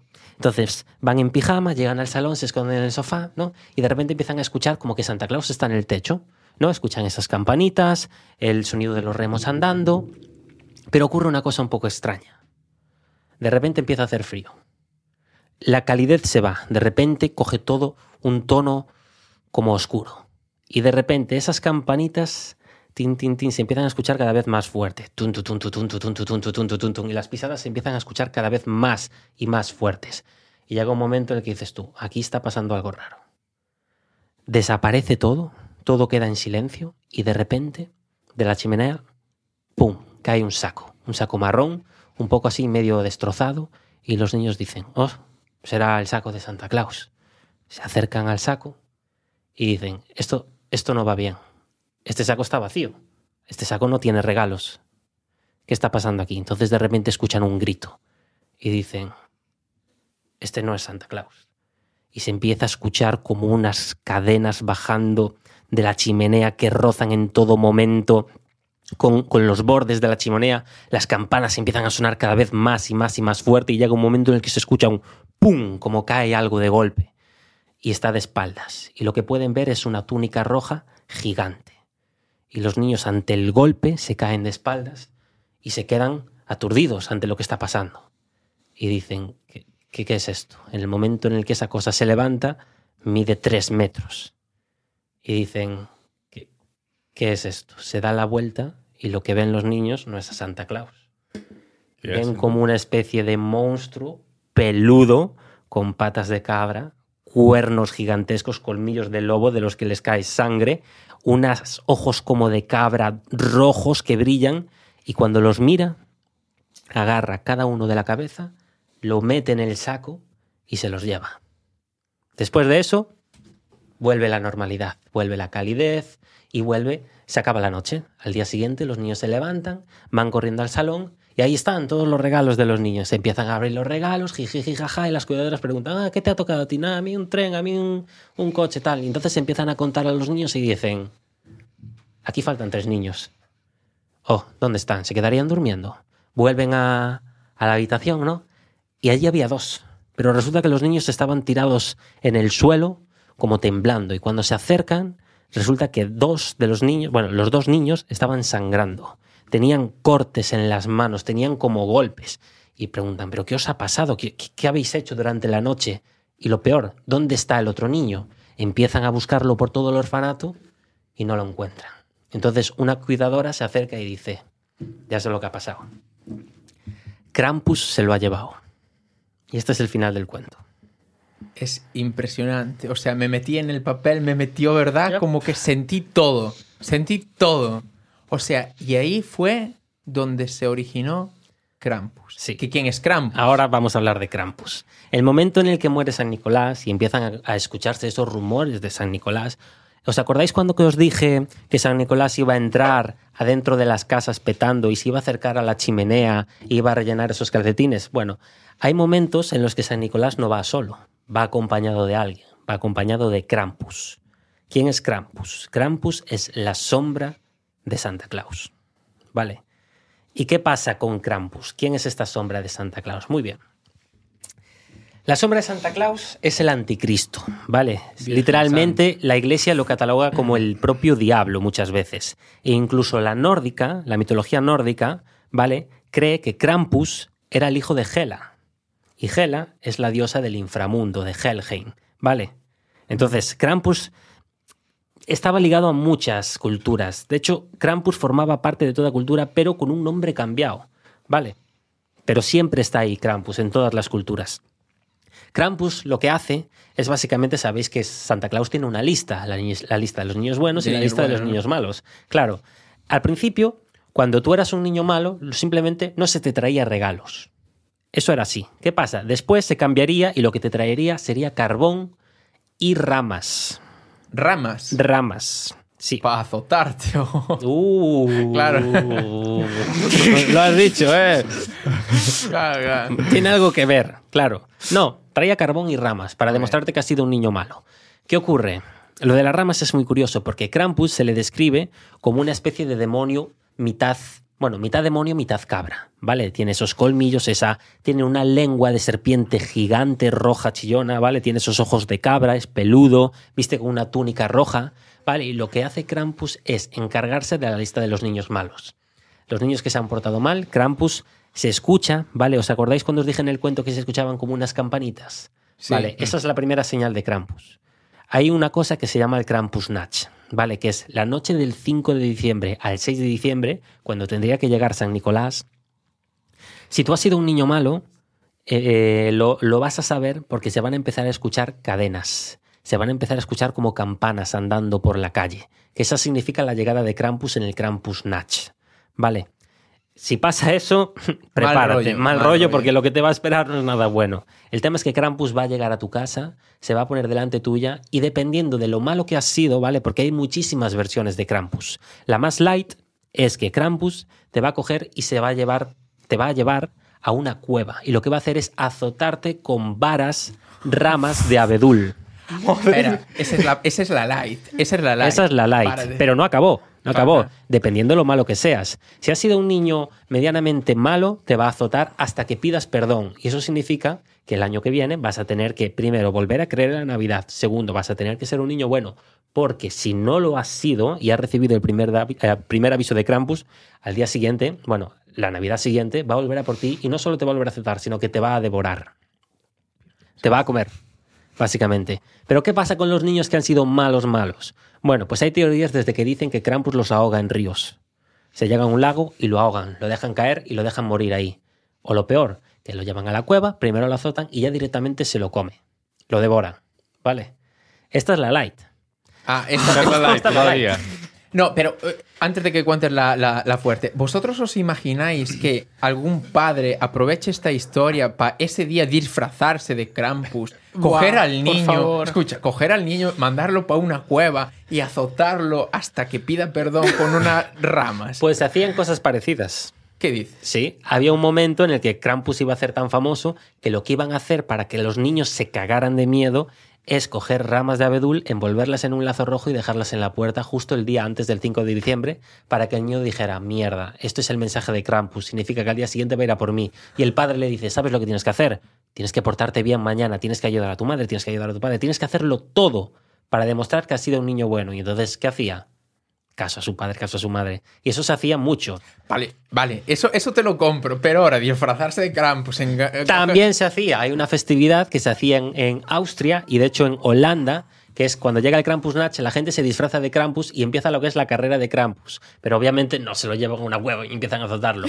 Vale, lo que hacen Eso es es... lo que estaría guapo. No. Pero, pero decir, en, en ya sin- están traumados todos los niños. Sí. Y, y ya sin llegar a ese paso, os imagináis que tenéis un hermano que se porta mal en casa y el padre, el día, el día que Sí. comentaste, empieza a poner como un altavoz metido en la chimenea así de unas cadenas y No, tal. Sería se brutal. vuelve a portar No, mal. sería- O sea, Pero sería brutal sería disfrazarse, sacarlo ese día y llevarlo a una cueva. ¡Fas! Pide Eso es muy bestia. perdón. No es realista, pero las campanas sonando No, por la. Yo te aseguro, ahora suena raro, pero yo te aseguro que hace muchos años seguramente a alguien se le ocurrió. Si se me ocurrió Sí. a mí, se le ocurrió a alguien, vamos. Sí, sí, sí. Y eso es la light, entonces. Eso es la light. La- la light. A ver, la otra tampoco es tan extrema, porque esta es muy extrema. Sí, pero sí, a la ver, peor de todas... en el río, tío. Sí, no sé qué hay peor. ¿no? La peor de todas es que básicamente os dije que antes que, que Krampus en la nórdica se la asociaba con el nieto de Hela en el inframundo. Entonces él vivía en el inframundo. Los niños no se los llevaba a una cueva, se los llevaba al inframundo. Y allí no les golpeaba con varas de, de abedul, con ramas de abedul, los golpeaba con sus propias cadenas oxidadas. Virgen. Y así hasta que pidieran perdón, hasta que se portaran mejor y al fin y al cabo los devoraba. ¿Vale? O sea, aunque pidieran perdón. Eh, sí, eh, depende de lo malo que ha sido otra vez. Pero Tú, tú imagínate, te dan el primero, perdón, perdón, ya está. ya está. Ya está. Pero tienes que. eh, no, no, a lo mejor a- tampoco tienes está. que ser sincero, A lo mejor tres o cuatro te tienes que llevar mínimo. tiene que Tienes notar la sinceridad. Tiene que notar la sinceridad. Vale, vale, vale. Eh, obviamente, esto iba a cambiar con el paso del tiempo, porque la iglesia, eh, como os dije antes, se va a celebrar incluso a Krampus. va a haber un día para Krampus. Ah, ¿sí? Sí, sí, se celebraba la llegada del Krampusnacht. Y la iglesia dice, ¿cómo? ¿Estamos celebrando el Día del Diablo? De eso nada, esto se cancela. Paganos. Y empezó a cancelar las festividades de Krampus en, en- en los mundos en los que podía. ¿Qué pasa? Que es muy complicado. Porque claro, por mucho que lo canceles ahora, han quedado pruebas históricas. Con el paso del tiempo, la gente iba a volver a saber de Krampus, iba a volver la festividad, porque es como, joder, qué curioso, vamos a saber más. Entonces, con el tiempo, iba a volver la festividad de Krampus, pero más cambiada. De hecho, se cambiaban hasta la historia, se hacía un poquito más family friendly. Habían lugares en los que, ¿os acordáis cuando os dije que antes Krampus se conocía con otros nombres? Sí. Pues eh, tengo aquí anotado que en Holanda creo que es. eh, bueno, en, eh, había un sitio en el que no le llamaban Krampus, de hecho le llamaban Pedro el Negro. No la vi venir. Claro, claro. es- es- yo tampoco, yo tampoco. Pedro el Negro. Pedro- Y mira, si el experto en asuntos navideños no la vio venir. Ojo, eh. Pero lo peor de todo es que es, es racista esto. No, claro, claro. pero, pero- pero- pero que era, era otra africa- época. Claro, es que era africano la persona, ¿vale? Como por encima, o sea, es racista, racista. Era un africano, Pedro el Negro era un africano. Hombre, que lo que hacía ¿no? era, básicamente, te has portado mal, te voy a llevar conmigo al taller de San Nicolás y vas a estar un año trabajando para pedir eh, perdón, básicamente. San- Y Cuidado, ¿eh? di- digamos que la historia se hacía un poquito cada vez más family friendly. Pero ahora, o sea, me gustaría saber, vosotros que sois eh, tipos entendidos, ¿por qué nosotros aquí no tenemos nada así? Al menos en mi familia, como que no hay un anticristo, ¿no? Es que eso era mucho del norte. Era Mar del Norte. Yo no sé tú, yo si tengo hijos les voy a decir que se porten bien que viene Pedro el Negro. Pero tú ya eres el experto en estas cosas, pero eh, en, en nuestra familia como que no nos inculcaron eso, ¿no? Al niño malo, sí que es verdad, lo de niño bueno, niño malo, eso sí, pero al niño malo, el carbón. Es que aquí tenemos más asociados a los Reyes Magos, también es verdad. Sí, pero bueno, Papá Noel, yo... Sí, Papá Noel, eh, América es lo que tiene, el poder de América. sí. En mi casa no se, no se celebró Papá Noel hasta hace pocos años, realmente. ¿Sí? Sí, sí. Ah, no, yo Papá Noel Bueno, yo, siempre, yo siempre conocía existió. compañeros de clase que no celebraban Santa Claus. Y aún hoy en día hay bastante gente que no... No celebran. Bueno, yo No. en mis conocidos tal, sí siempre hubo Papá Noel.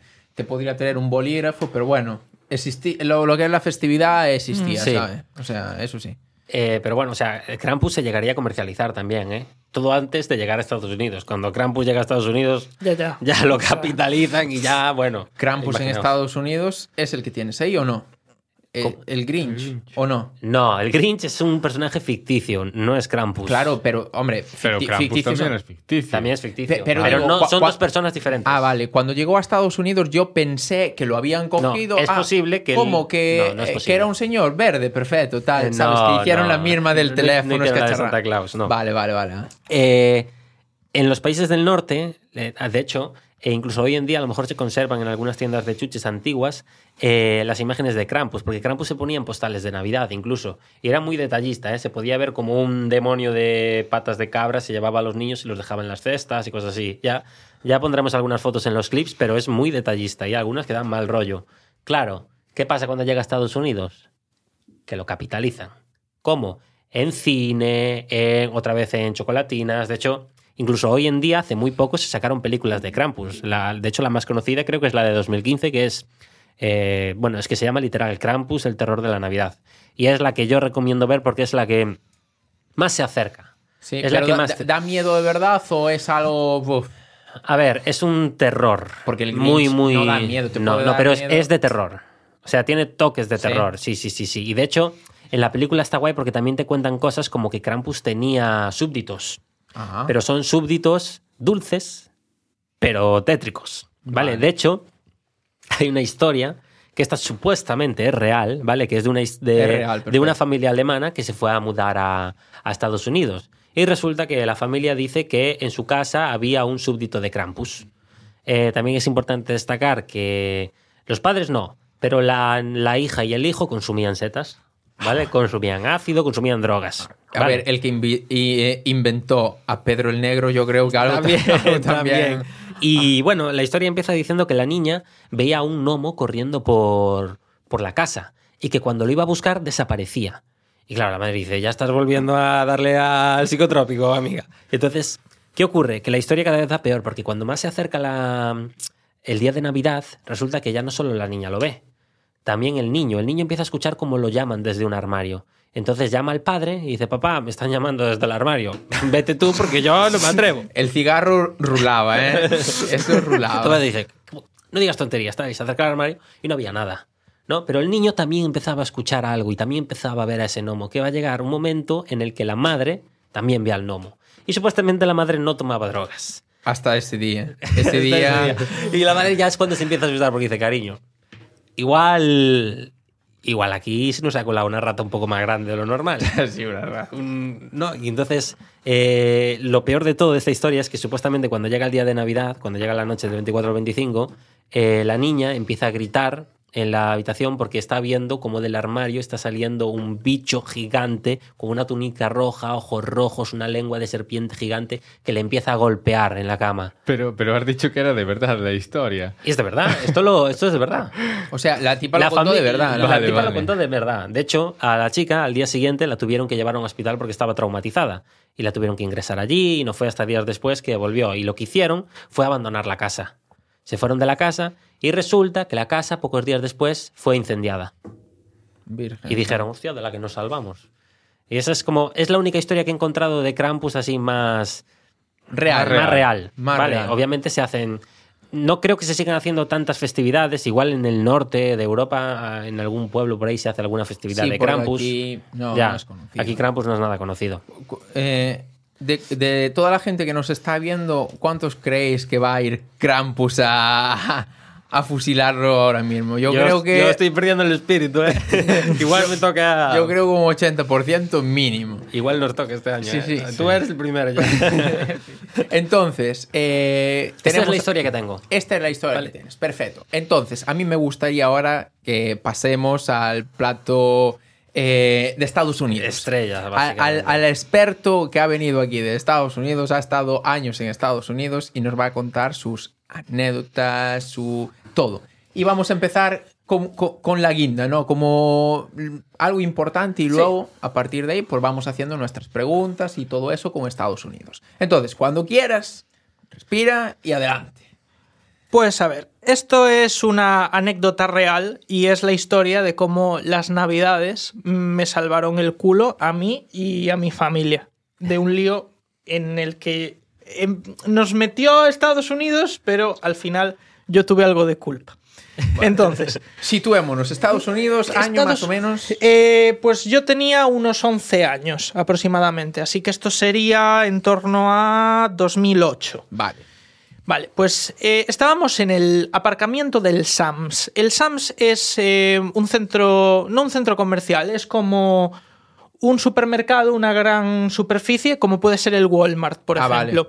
vale. Vale. Pero eh, la única diferencia que tiene con el Walmart es que requiere una suscripción porque es como de venta al por mayor. Es como para los locales y así. Sí. Vale. Y estábamos allí eh, porque iban mis padres a comprar unas últimas cosas de Navidad. Esto era el, el día 24, faltaban unas pocas cosas por comprar y como yo tenía 11 años y ya me pispaba un poco de, de las cosas, un poco, como yo siempre me portaba mal, utilizaron eso como excusa para dejarme en el coche esperando. Dijeron, te portaste mal, no entras con nosotros, nosotros vamos a recoger eso que lo tenemos ahí y, y volvemos de vuelta por ti. Y se llevaron a mi hermana, que cinco años más pequeña, la llevaban en el carrito, no se enteraba de nada, a buscar los regalos. Y así podían volver, meterlos en el, en el maletero y que... Y todo Y correcto. tú ni te enterabas de lo que compraron. o sea Claro. que- ¿Qué pasa? Que cometieron el error de decirme que me estaba quedando en el coche porque me había portado mal. Lo que significa que yo me iba a portar aún peor. Entonces, eh, yo empecé a patalear. A patalear, a... sabía cómo abrir la puerta, pero no me quería meter tampoco muy en líos. Entonces no iba a salir porque me habían dicho que me quedara en el coche, pero sí que tenía el poder de abrir la puerta y de bajar las ventanillas. Entonces empecé a, pedale- a pa- patalear y mis padres se fueron. Y al poco rato viene un policía que viene todo por el parking y lo veo tocar en mi ventanilla. Y yo cojo, empiezo a bajar la ventanilla. ¿Dónde están tus padres? Y yo... Originalmente yo no le conté a mis padres lo que, lo que dije, así que lo voy a obviar ahora en esta parte de la historia. El policía... Pero no dijiste lo que no- le dijiste. Yo no le dije, no, no, no, no. Yo lo le que le contaste a tus padres es mentira. es mentira. Atentos, ¿eh? Atentos. Entonces, me cogió eh, del brazo, me llevó para adentro y ¿cómo se llaman tus padres? Les dije, pues eh, los llamaron por megafonía y eh, vinieron y les dijeron, eh, nada, que hemos encontrado a vuestro hijo en el coche y estáis siendo detenidos por abandono de menores. Y nada, y ellos van a ir inmediatamente a un centro de menores y vosotros eh, a la cárcel temporalmente pendientes de juicio. Claro, mi madre mm, no se estaba enterando de nada, pero estaba desesperada. Nos, una persona estaba traduciendo porque mi madre el inglés mal y mi padre se enteraba, pero no lo pillaba todo. Y No, Hombre, como para enterarte de la situación en en ese, ese en ese momento. o sea, momento, Pero imagínate la situación. Mi padre es profesor, desesperado, con el carnet de profesor del Estado, enseñándole, mira, que, que yo soy una persona responsable, que soy profesor, no te llevas a mis niños, no sé qué, y no había manera. Y pasaron, pasaron 15 minutos, pasó media hora discutiendo con el policía, y no había manera, porque claro, el policía, ¿qué decía? El policía decía, yo entiendo su situación, entiendo que es profesor, entiendo lo que me explica de que era para que el niño no viera los regalos y tal, pero eh, yo juré lealtad a la bandera de los Estados Unidos de América y si dejara que se fuera estaría, estaría deshonrando a mi país. Eso ya te imaginas, sí, sí, claro. Entonces no había manera de irse. Pero claro, el espíritu navideño. Y en una de esas que estaban mis padres ya llorando, diciendo es que nos van a, a tal, se le ocurrió decir, eh, no me acuerdo si fue mi madre o, o mi padre, se le, se le ocurrió decir, es que es, es víspera de Navidad. Y él, eh, él se quedó un rato pensando y dijo, la verdad, me acabo de dar cuenta de que eso es una señal de que debo dejaros ir Madre nos cogieron los DNIs y nos prohibieron de por vida entrar en cualquier SAMS de Estados Unidos. ¿En Estamos serio? completamente vetados. De por vida. De- eso dijeron. Vale, Quiero, vale. alguien se habrá olvidado de ese, ¿sabes? Estaría escrito en una hoja de papel y a día de hoy seguramente no me pongan problemas. O sea, que gracias a la Navidad Me salvaron el, el culo. Pues sí. claro, esta es la historia con la que se quedaron mis padres. Lo que ellos no saben ¿Qué es lo que dije tú? cuando bajé la ventanilla. Yo lo que dije es, ayuda, mis padres me han dejado aquí abandonado. pensaba Claro, que nos íbamos a ir sin saberlo, pero lo sabemos. Madre mía. Ay, Dios mío. O sea, Es a- para dejarme que me lleven. Ya. ¿Y tú, el nivel de inglés, qué tal lo tenías en aquel entonces? Eh, mal. Lo que pasa es que. Pero eso- eso sí, esto lo aprendiste. Fue en Houston, Texas, entonces no tenía problemas de comunicación porque casi todo el mundo hablaba un poco de español, al menos. De Ya. aquellas aún no hablaba cero inglés, pero. Eh, Te aprendiste en a decir eso de una película y lo usaste. Madre mía, vaya liada. Eso, eso habla mucho de la obsesión de Estados Unidos ¿eh? con, con la Navidad, de lo obsesivos que son con la religión, Sí. la forma de disfrutarla, de celebrarla. Es que, es que no hay ningún país que se acerque a cómo la celebran ellos. No, O sea, al, es- al menos eh, en vista hacia afuera, claro, yo no he estado, pero lo que representan hacia afuera, o sea, hacia todo el mundo, es como que es imposible competir contra ellos en Claro. ese aspecto. O sea, es una cosa loca. A mí me gustaría, no sé, si tenéis alguna pregunta, yo también quiero hacer eh, alguna pregunta. eh, porque, claro, tú estuviste en los dos mundos. Entonces, sabes eh, cómo somos aquí, pero también cómo son allá. O cómo fuisteis allá. Entonces, no sé si, eh, para empezar, tú empieza con una y Sí, vamos sí. preguntando. Sí, sí, realmente hay tanta diferencia entre la Navidad de cómo se vive la Navidad en España a Estados Unidos. Como nosotros tenemos ahí como el top Estados Unidos y nosotros como un país, sí, se celebra la Navidad, pero es más minor- minoritario. Eh, pienso que cada vez nos parecemos más por el tema de que si algo se hace de una manera en Estados Unidos, en algún momento se acaba infectando al resto del mundo.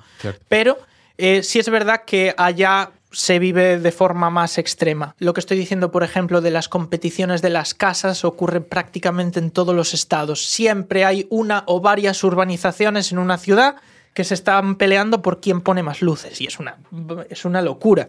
¿Y, y compiten es- por algún premio en especial o es reconocimiento? No por tener más que el vecino. Sí. A ver, no, no, seguramente haya urbanizaciones donde ya hay tanta tradición de hacer eso que ya ponen premios y todo, pero mm, no creo que lo hagan por, por premios. lo hacen porque, pues. Por orgullo, Sí. por Sí. aparentar. Es como lo que contabas en el último podcast que, que estuvimos, ¿no? Que para ellos como que quieren un buen coche y quieren ese coche como quieren que sea el, El más grande. El más grande y el mejor. Pues parece que llevan todo a ese extremo, ¿no? Sí. Eh, sí, sí. luces. Como que, que tú tienes cuatro. No, no, yo tengo ocho. Pero no, no, cinco, ¿sabes? Pero Como- verdaderos, eh, o sea, mm, shows de iluminación. O sea, ya no es le pongo luces al árbol de Navidad, es no. Eh, hay gente que se dedica en Estados Unidos a vender shows programados con determinadas canciones y tú les mandas una canción y te programan esa canción para si tienes 400 tiras LED, hasta lo hacen para si tienes un Tesla, te programan el light show del Tesla para que vaya a la vez que, que el de tu Sí, casa.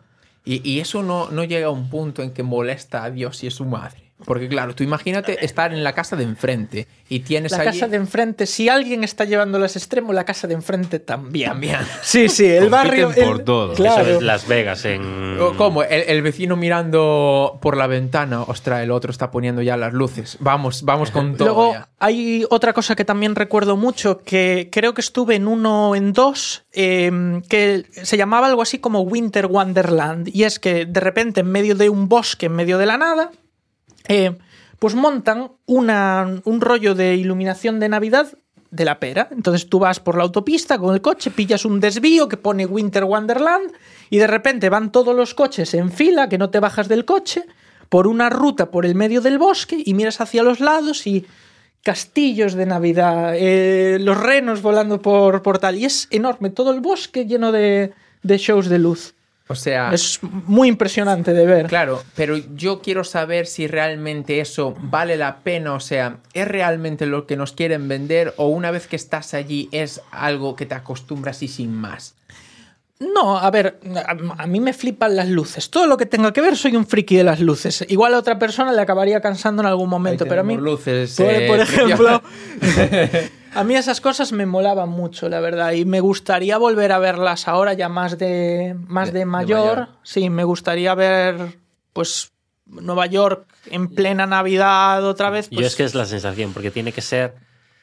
No lo sé, porque a lo mejor estoy su- estoy como. ¿Cómo se dice? Cuando llevas algo- Idealizando. idealizándolo. Eh, eh, Es lo que te quería decir yo, porque eh, yo, o sea, tengo una impresión que es, bueno, más o menos neutra. Sí que me gustaría, claro que sí, y no voy a decir que no, eh, pero bueno, sin más, no me quita el sueño, pero a una persona como por ejemplo Raúl, que lo tiene bastante idealizado, que tiene hasta, joder, en su mente está... Yo me lo imaginaba perfecto. yo, yo- vale, pero tú imagínate, estamos hablando de una persona así que tiene hasta idealizado. Quiero ver Central Park con una canción, con mi café, eh, luces, eh, villancicos por ahí, porque es, son mucho de villancicos. De hecho, llegan las Navidades y la lista de Spotify Top 50 cambia completamente. En Navidades cambia. De hecho, eh, hay canciones que ahora aparecen y son prácticamente todos los, eh, los mismos años, ¿no? Entonces, para una persona así, eh, ¿se va a llevar un batacazo y, y va a ser una decepción? ¿O realmente va a decir, sí, Yo- vale la pena? es yo- una película, básicamente. Yo creo que es de las pocas cosas donde puedo decir que no va a haber tanta distancia lo que tienes idealizado de lo que es en realidad. Y eso es porque la mayoría de pegas que yo tengo con Estados Unidos ocurren en cosas del día a día eh, y hay muchísimas influencias externas. El colegio, el trabajo, el moverte de un sitio a otro en coche. Pero el tema de la Navidad es que es una cosa tan personal que seguramente cuando piensas en moverte en Nueva York y ver cómo lo han decorado, piensas en ir con un amigo, piensas en ir con la familia y esas cosas, estés en el país que estés, van a seguir siendo igual. Entonces, eso yo creo que es la razón por la que el- en temas de Navidad no creo que dece- te decepcione. En otras cosas seguramente sí, ¿sabes?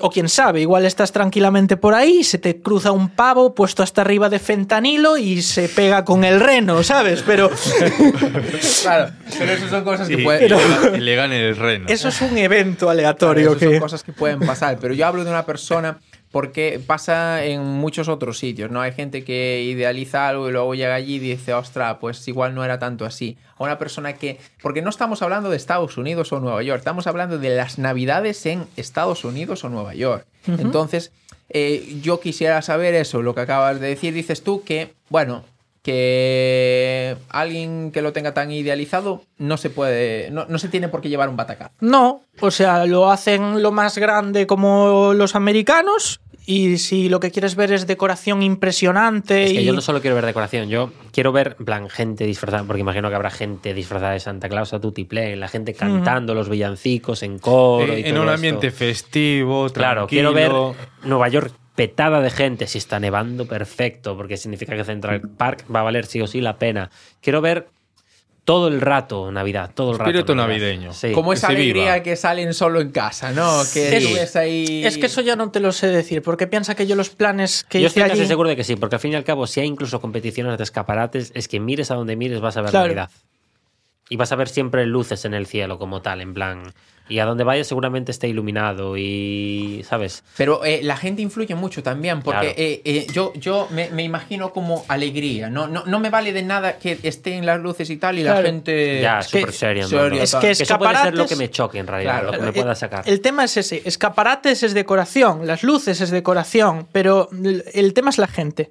Yo el Nueva York que viví es impresionante, pero también es muy caótico. Entonces, eh, se me cruza el familias cantando villancicos en la calle con la gente insultándote, ¿sabes? Y los taxis intentando pasarte por encima porque estás cruzando en verde. Entonces, Ah, porque, claro, porque estás cruzando en verde. cuando lo tienes en verde, cuando lo tienes en rojo, no es que te intenten, es que te pasan por encima. Cuidado. claro. Entonces, ese es el tema. Obviamente en Central Park, pues la gente irá ya para estar de chill, ¿sabes? Pero mm, eh, me imagino que con lo grande y, y todo el tiempo la ciudad que no para es Nueva York, sí, yo creo que en Navidad también te puede atosigar al cabo de unos días. Claro. Sí, Entonces... el ir tranquilo a ver las luces creo que es imposible. Mm, Creo que va a ser ah, imposible. ya es difícil aquí en, En Vigo. Ya. Ya. Claro. Entonces, lo que dijiste antes, eh, que quería preguntarte un poco más de eso. Antes hablaste de que como Nueva York te está perdiendo un poco eso, ¿no? Estás perdiendo un poco ese entusiasmo que tenías, tal. ¿A qué se debe? O sea, Yo ¿a creo que es crecer, simplemente. solo crecer. Yo creo que es que lo he intentado responder, pero no encuentro ninguna. Yo creo que es. Es que puede ser crecer, puede ser que me empache. Es que yo llegaba verano y ya me ponía a ver vídeos de Navidad. Bueno, bueno. Sí, sí, sí, sí, sí, sí.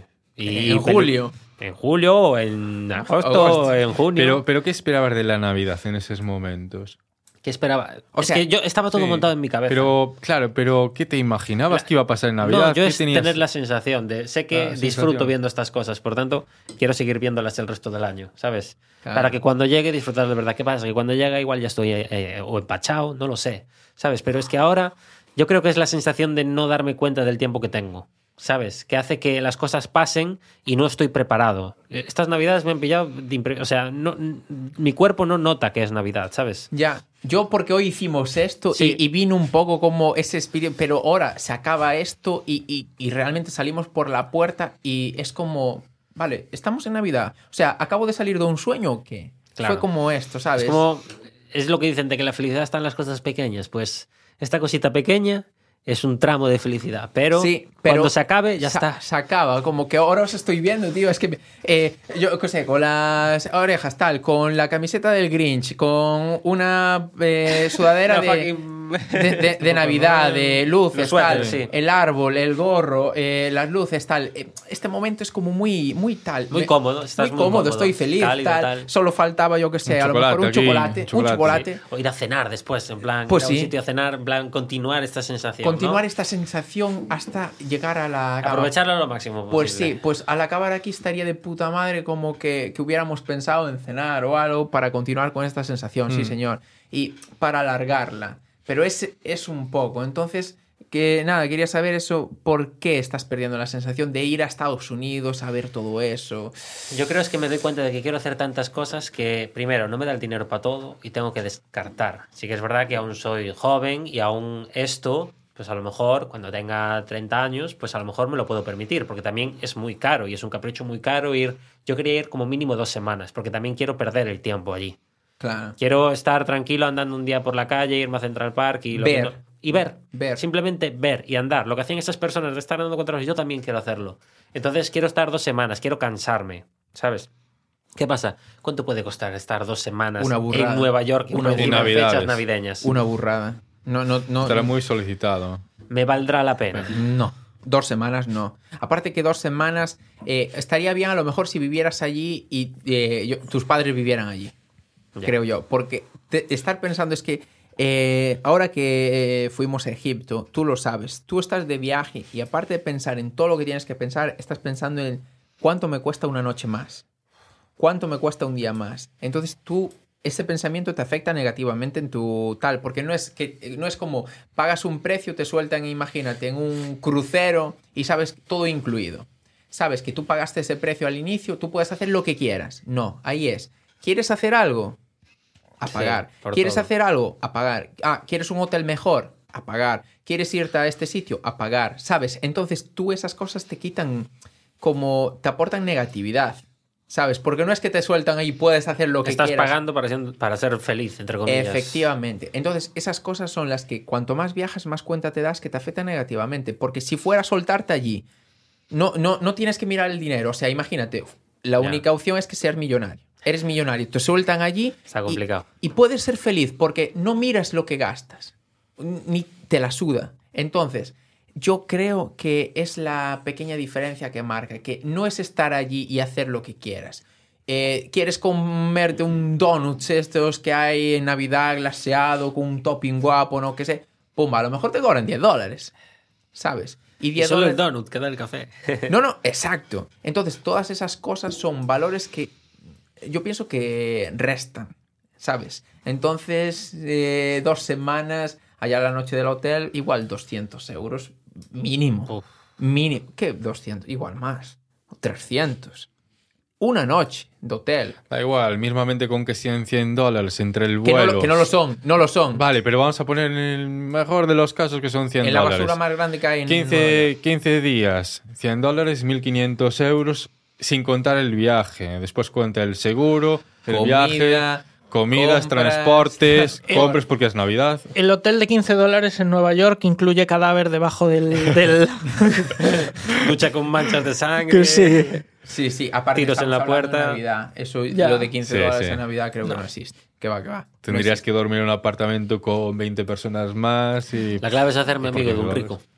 Sí. A ver. A ver. Saca la lista de contactos de followers. A ver, ¿quién me lleva? ¿Quién te lleva a Estados Unidos? Álvaro, yo tenía otra pregunta para ti y es que nos comentaste en el anterior podcast es que los americanos viven muy por encima de sus posibilidades. Esto incluso se veía en los profesores que necesitaban dos trabajos para poder mantenerse. Sí. Me gustaría saber si en la Navidad son cautelosos o también viven por encima de sus posibilidades para hacer los regalos o lo que sea. Pues eh, me imagino que como todo. O sea, yo creo que es una mezcla de todo. No todos los americanos van a tener problemas con llegar a fin de mes y van a tener que tener dos trabajos únicamente por la casa, únicamente por el coche. Es un poco la idea que tienen de vivir a lo grande, del sueño americano. Entonces, si eso se traduce a que en Navidad ocurre también, en algunas familias sí, en otras familias no. Es muy específico, o sea, no sabría Ya, decir ya. si... Claro, es que seguramente muchas familias pidan crédito y todo. Claro, es lo que me imagino. Como en el, en el anterior podcast comentaste eso de que se endeudan al máximo, bueno, viven por Sí. encima de sus posibilidades. También muchas de las veces Y- que se endeudan no tiene que ser porque vivan por encima de sus posibilidades, porque es eso, Depende, salen de la universidad endeudados porque no pueden pagar sus estudios. Cierto, pero por ejemplo, en las navidades que ellos tienen tan idealizadas como que son el top uno del mundo, Mm. igual un padre de familia o madre, lo que sea, se imagina que, le tiene- que se imagine él mismo que le tiene que dar a los hijos las mejores navidades posibles. Por presión social, ¿sabes? Por eso me imaginaba como que Sí. Gastarían a lo máximo, lo Bueno, máximo igual posible. Nosotros aquí tenemos las pagas extras, ¿no? Que es que en diciembre será una de ellas. Que las tiene. Sí, Bueno, porque- y están, Porque ver, nosotros- que pensadas también para los gastos en Navidad. Imagino que allí también tendrán una paga extra para como El aguinaldo creo que se llama, ¿no? ¿O no? No tienes ni idea. Pero aquí en España tenemos dos pagas extras Tenemos que las tiene. Ya. No sé la de verano para qué es. Exactamente. Para las vacaciones, Para ostras. las vacaciones de verano. Claro, ¿para qué va a ser? De verano es para las vacaciones de verano. Quien, quien la tiene en junio, en julio, en agosto es la para gastar en verano. Y luego en navidades, evidentemente. O sea, Eh, aquí en España algo muy importante en las navidades es que todavía no hemos hablado, no sé ni cómo no lo hemos hablado, y es la comida. Hombre. ¿Sabéis? No hemos hablado nada de la comida, que, que bueno, aquí en Galicia, donde vivimos nosotros, no son unas navidades sin marisco, sin comer centollos, buey de mar, Eh, eh, Vieira, la Vieira vieiras, es tipiquísima. langostinos, buah, es súper típico. Me gustaría saber si en Estados Unidos qué, qué costumbres tienen de comida. Eh, pues a ver, nosotros solíamos hacer pavo, solíamos hacer roast beef, que ahora no me va a salir cómo se dice en español. Carne asada. Sí, es como Carne carne, asada. asada. y ese tipo de cosas. Marisco, eh, yo no comí buen marisco en Estados Unidos en ningún lado. Hombre, en, en ningún ningún lado. Eh, si eres de Galicia, eso es imposible. Ya, ya. Claro. O sea, tenemos el nivel aquí. Sí. ¿Sabes una cosa relacionada con el marisco que a estas alturas no acabo de entender muy bien? Es que había el típico pulpo en lata y mejillones en lata, en escabeche y esas cosas. Y eran normalmente las, las cajas que contenían las latas tenían la típica bandera italiana o la típica bandera francesa, habitualmente. Y luego le dabas la vuelta a la, a la lata y ponía procedencia Ría de Vigo. Río de Vigo. Madre mía. Y yo no sé aquí eh, si es que nosotros exportamos con la banderita o si es que vendemos el producto a Italia y Francia que lo venden más caro luego a Estados Unidos. No sé qué es lo que está pasando ahí, pero, pero sí, o sea... Podrían ser. Eh, por ejemplo, con las bueno, exportaciones, tengo escuchado que, por ejemplo, hay productos que no le venden a los propios residentes del país porque lo tendrían que vender muy barato, y entonces como que mandan todos los productos al exterior. En este caso, quizás ese pulpo a nosotros ni nos llega, lo mandan para Noruega, Suecia. Era, era basura, ¿eh? O sea, Bueno, casi me daba mejor- pena mejor leer Río de Vigo ahí detrás. Y Sí, porque no- era una cosa dura y... Sí, sí, Sí, y, y esos noruegos, suecos, ya les llega con un precio subido y ellos todavía lo suben más para los americanos. Pues podría ser perfectamente esa versión. Eh, hablando de comida, ya que hablas de comida, eh, ¿cuál es tu eh, cena de Navidad perfecta? O sea, en cuanto a comida, o sea, descríbeme cómo sería tu cena de Navidad perfecta. ¿Llegas a casa o te la haces o te la preparas o llegas eh, a, a casa Vale, familiar? yo lo y- tengo, y, eh. y lo que veas, que digas tú, Qué ganas de comer. que ganas de comer, que, que te sientas como en, no sé, en la Edad Media, un señor feudal, un tipo Pues poderoso. mira, para empezar, unas buenas almejas aquí de primer plato con su salsita, ¿sabes? La salsa marinera típica de Súper rica. almejas. Sí, sí, sí, súper rica. Eso de primer plato para mí sería perfecto. Así ligero, con un poquito de pan, chapón. Sí, sí, va a mojar el pancito. ¿eh? Exactamente. Segundo plato, pues unas buenas nécoras, pero buenas nécoras, ¿eh? No nécoras estas que no Eh, saben cuidado. demasiado, ¿sabes? También podría comer un buen centollo sin ningún problema. Cuidado. Vale, eso Ay, para mí sería la leche. Y después yo tiraría también por el pescado. Un buen rodaballo que está buenísimo o cualquier otro Cuidado, pescado de ese eh, estilo. vaya, para mí con esos tres platos, No, no, no quiero carne. No buscas carne ni nada Nah, de eso. pa- Algo de postre, tal vez. No suelo tomar demasiados Nada, postres, no, pero... ahora- ahora viene tu- Espera, espera, Para. espera. espera. Eh, aparte yo la carne, sí que me gusta mucho la carne, eh, siempre me gustó, pero como que lo entiendo que no es tan especial para mí, ¿sabes? Como que el marisco para mí es más complicado comerlo en el día a día. Entonces en Navidad se me hace más especial que la carne. Y por eso para un día especial como la Navidad, elijo un buen marisco. Vale. algo de beber que añadas a esta ecuación, nada. Nada, Lo importante es esos lo que tres. sea, sí. Esos tres. Lo- lo que sea, Sin ¿sabes? postre ni nada. Me Por da favor, igual. por favor, que venga alguien a decirme algo, un buen postre, algo. A ver, ¿tú cómo describirías eso? Yo tengo que preguntaros cómo se llaman esos langostinos pequeñitos, camarones. Sí, los que comiste todo en la anterior, en la última boda o el plato. Exacto. Entonces, eso es lo primero. Vale, yo empiezo con camarones. Después, obviamente, mi marisco favorito que son las almejas a la marinera. Después de eso, yo añadiría pescado. Me da igual. El típico pescado con patata cocida, tal. Es que hay mucho, se utiliza mucho merluza, rodaballo. Merluza, rodaballo, algo así. Hay Me gente que le gusta mucho el bacalao, a mí me- a mí el personalmente. Sí, bacalao no bacalao mucho. también. Eso entra de tercero, ¿vale? Más de, platos. de cuarto tendría que ser un jamón asado. Jamón Jamón asado. Un jamón asado, bueno, buf, ahí con mola, esa eh. salsita roja, naranjita ahí, con ese dulzor. Y ya después, A mí me cabría a lo mejor algo más, pero yo creo que ya entraría el, poz- el- el El postre. postre, el postre. Y el postre tiene que ser obligatorio en la típica bandeja de turrones, unos hojaldres, los típicos hojaldres caramelizados que me flipan, y después un, un- un café. Un café, vale, vale, vale. De beber eh, durante la cena algo que... Yo creo que tomaría durante el marisco Coca-Cola y luego ya echaría a, a agua. Agua. Sí. Vale. ¿Y tú? Eh, primeramente, ¿con qué mundo te quedas? Antes de nada, ¿te quedas con eh, las celebraciones que se hacen en Estados Unidos o aquí? Eso antes de nada quiero saber. Si, si a partir de ahora te dicen, a partir de ahora solo puedes elegir uno. No puedes elegir Estados Unidos. No, no, no. Deja, deja. Por Dios. Él puede elegir a quien no puedes comparar la comida. Eh, a ver, Incluye si, todo, si ¿eh? se trata de comida, es España. O sea, pero a ver, es que no, No hay tiene punto comparación. de comparación. Eh, luego en el resto de, la, de, de las cosas, yo creo que España también. eh, Entonces, tengo momentos, no- sí, claro, tengo momentos nostálgicos de celebrarlo, ya te digo, en Washington, en Estados Unidos y tal, pero no lo suficiente como para. Vale, se queda con España. Está bien, Sí. está bien. Entonces, ahora descríbenos qué Mi- sería la perfección para ti. Pues eh, primero el centollo. O sea, si me puedo comer cuatro carros, los cuatro carros me los como yo. Entonces me, me flipa. Y aparte es una cosa que solamente suelo comer en Navidad, entonces lo mismo. Lo prefiero antes que comerme carne o lo que sea. Si hay carne, pues seguramente cordero, que es lo que más solemos comer en, en Navidad y me mola muchísimo. Almejas a la marinera, obviamente, no puede faltar. Y yo no soy mucho de postres. O sea, Tampoco.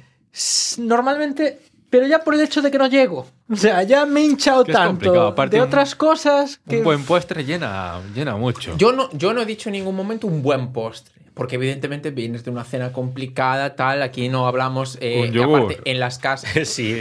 Aquí, eh, aquí- por aquí en las también. casas no tenemos la costumbre casi ninguna de traer como un buen postre, como en una boda o así. Pero bueno. Ya. Porque que los típicos turrones y tal. ¿en, qué, en qué cena de familiar? Eh, es el tema es que yo eh, el dulce no me gusta mucho, prefiero lo salado. Entonces, cuando digo Los me queda espacio para el postre, lo sustituyo por otro centollo. Claro. A ver, tiene, tiene sentido. Claro. Tiene sentido. sí, sí. Pero bueno, joder, eh, yo qué sé, puede ser. que hay gente que, por ejemplo, a mí me mola la típica bandeja de turrones. Que, que puedas elegir. Que tenga el típico suchar, que tenga el. El la- almendrado, El almendrado, eh, el sí. no sé qué, tal. Verlos ahí, tal, y tú decir, pues me apetece ahora un trocito de esto, ¿sabes? Mm. Que venga cortado, tal. Eso está de puta madre. Sí. O sea, sinceramente, a mí me mola eso. No pido un postre, tal. Pero bueno, Los polvorones. Sí, que tú, que tú puedas elegir, ¿sabes? Después que haya, eh, para quien le guste, mazapán, que haga unos Hojaldres, frutos secos, tal. hojaldres, tal. Que tú, que tú tengas como una pequeña variedad. Tampoco hace falta aquí ser una boda, pero que tú puedas elegir. A mí esa sensación de poder elegir tal, mandarle un par, sí que me... Sí que me mola. Darle un par. sí que me mola. Y durante la cena, pues eso, tener, ver en la mesa variedad de cosas, de bebidas, ¿sabes? Eh, pues ves Coca-Cola, ver- verlo, con verlo, tío, ya como me- que me siento bien. Que tú puedas decir, vale, tengo opciones. Como si quieres vino, como si quieres, yo qué sé, de postre un champán, porque Sí. nosotros acostumbramos mucho al tema de cuando viene el postre y tal, sacas una de champán o de sidra incluso.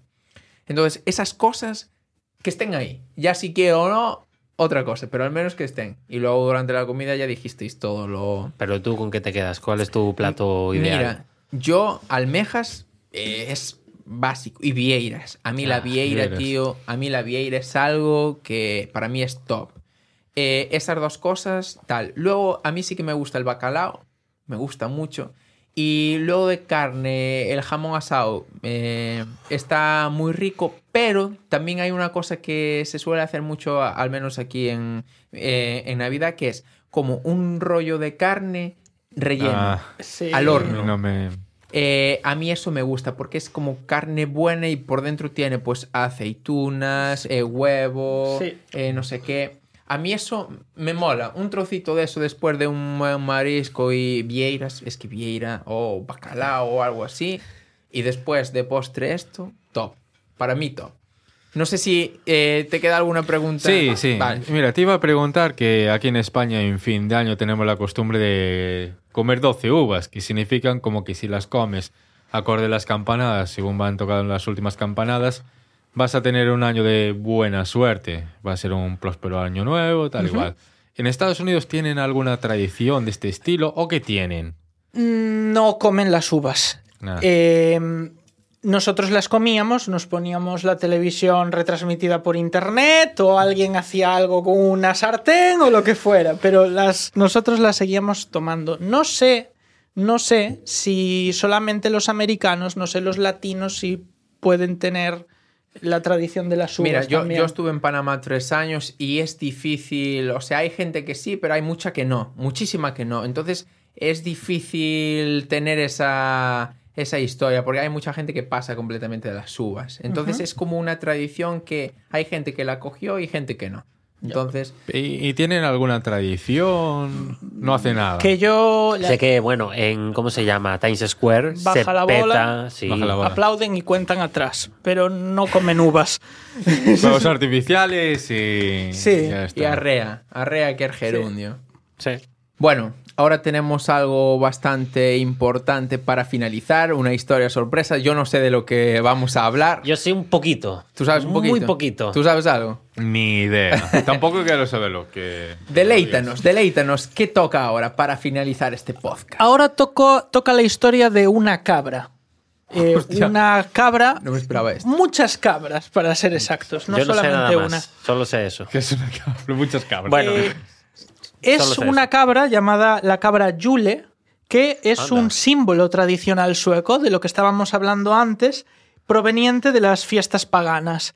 Y este suceso, que sucede todos los años, ocurre en Gevalia, que es un pequeño pueblo en Suecia. Hoy en día tiene 100.000 habitantes, eh, pero se reestructuró mucho porque tenían un serio problema con los incendios. Eh, incendios no relacionados con las cabras, en principio, pero, pero bueno. Son las cabras. Pero bueno, ¿qué pasa? Esta historia empieza en 1966, cuando un empresario, un, un consultor publicitario llamado Stig Gablen tiene una increíble idea, que es eh, que quiere construir una cabra gigante de paja, basada en esta cabra Yule, para atraer gente al pueblo. Y no lo va a hacer con su dinero, por supuesto.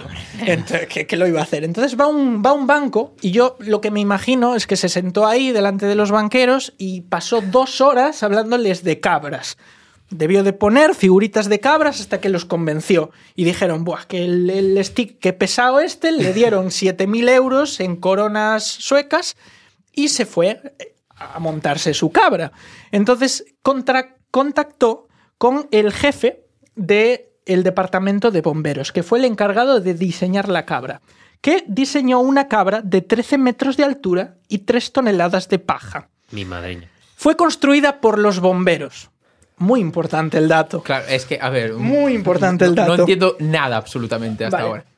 Entonces, ¿qué es lo que pasa? Stick se fue a su casa a celebrar la Navidad, ya estaba su cabra, ya estaba todo hecho, contento de haber, haber erguido la, la cabra, pero el 31 de diciembre le llamaron a la puerta y le dieron las terribles noticias.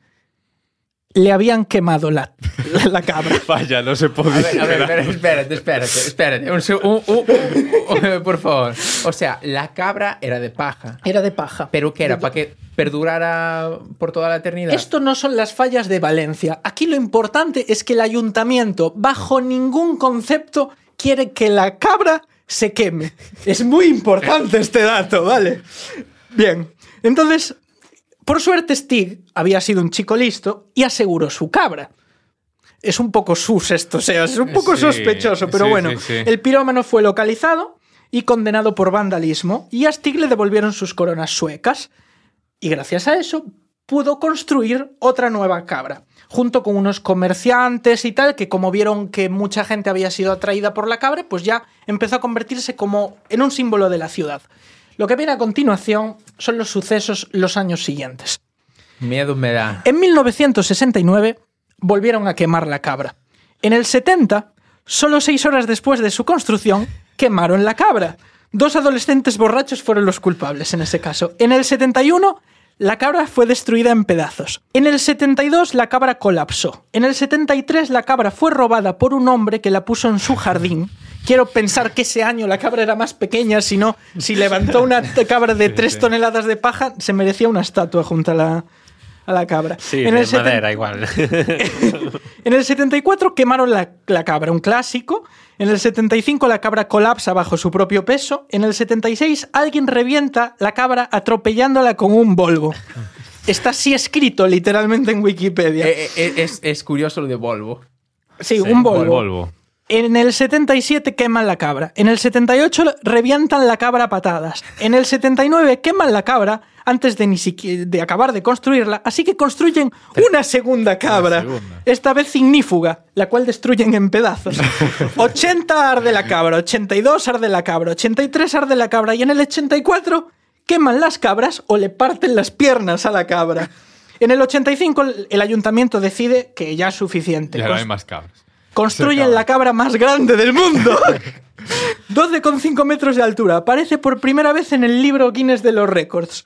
Y rodean de vallado de 2 metros de altura, protegido por soldados armados de la infantería de, Gelba- de, de Gevalia. Pero, llegado enero, queman la cabra. Pero ¿cómo es posible? En el surrealista. 86 queman la cabra. En el 87 construyen una cabra altamente ignífuga, lo cual por supuesto no evita que este año quemen la cabra otra vez. En el 88 por primera vez permiten que se pueda apostar dinero Apostar. por el destino de la, Sí, sí, sí. de la cabra.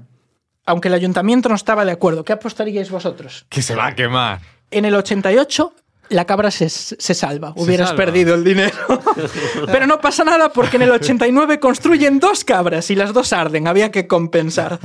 Así que muchos voluntarios deciden dedicar su tiempo a la protección de las cabras. Empieza a tener un poco de éxito. En 1990 la cabra sobrevive otra vez, pero en el noven- del 91 al 93 arden tres cabras. Así que se crea el Comité de las Cabras, que solo vale para hacerlas más grandes, porque llegan otra vez al Guinness de los Récords con 15 metros de altura. La queman y empiezan a mon- monitorearlas con webcams en el 96, lo que tuvo que ser increíble cuando al año siguiente las reventaron con fuegos artificiales. Madre mía. Del 98 al 2004, 10 cabras arden en 6 años y una es lanzada al río. En 2005, la cabra es quemada por vándalos disfrazados de Santa Claus y el hombre de jengibre dis- disparándole flechas en llamas. En Es que ya es 2006, casi como una tradición el quemar sí, la sí. cabra. O sea, en Da igual 2006, cómo. 2007, 2008 y 2009 arden casi todas las cabras y atacan a las cámaras de seguridad con ataques de denegación de servicio. En 2010 a- alguien intenta sobornar a uno de los guardas para dejar su puesto y que pudieran robar la cabra mediante un helicóptero y transportarla a Estocolmo. Sin embargo, no funciona y ambas cabras, sobreviven. En 2011 se les echa agua para que se congele por encima y se les echa líquido ignífugo. Arde, igual que los tres años siguientes. En 2015 y 2016 las cabras fueron quemadas y atropelladas. Y un individuo identificado por el ADN encontrado en un gorro cerca de las cabras. Y nos acercamos al presente. De 2017 a 2020, a pesar de pequeños daños, intentos de vandalismo, las cabras sobreviven en parte gracias a la pandemia Ah, claro. en 2021 quemaron dos cabras, supongo que para compensar. En 2022 la cabra fue montada en una nueva plaza de la ciudad y consiguió sobrevivir, lo que nos lleva a 2023. En este está. mismo momento la cabra está construida, tiene una webcam apuntándola, está rodeada por guardas con turnos durante las 24 horas del día, vigilada, y se puede entrar en la página web eh, a verla.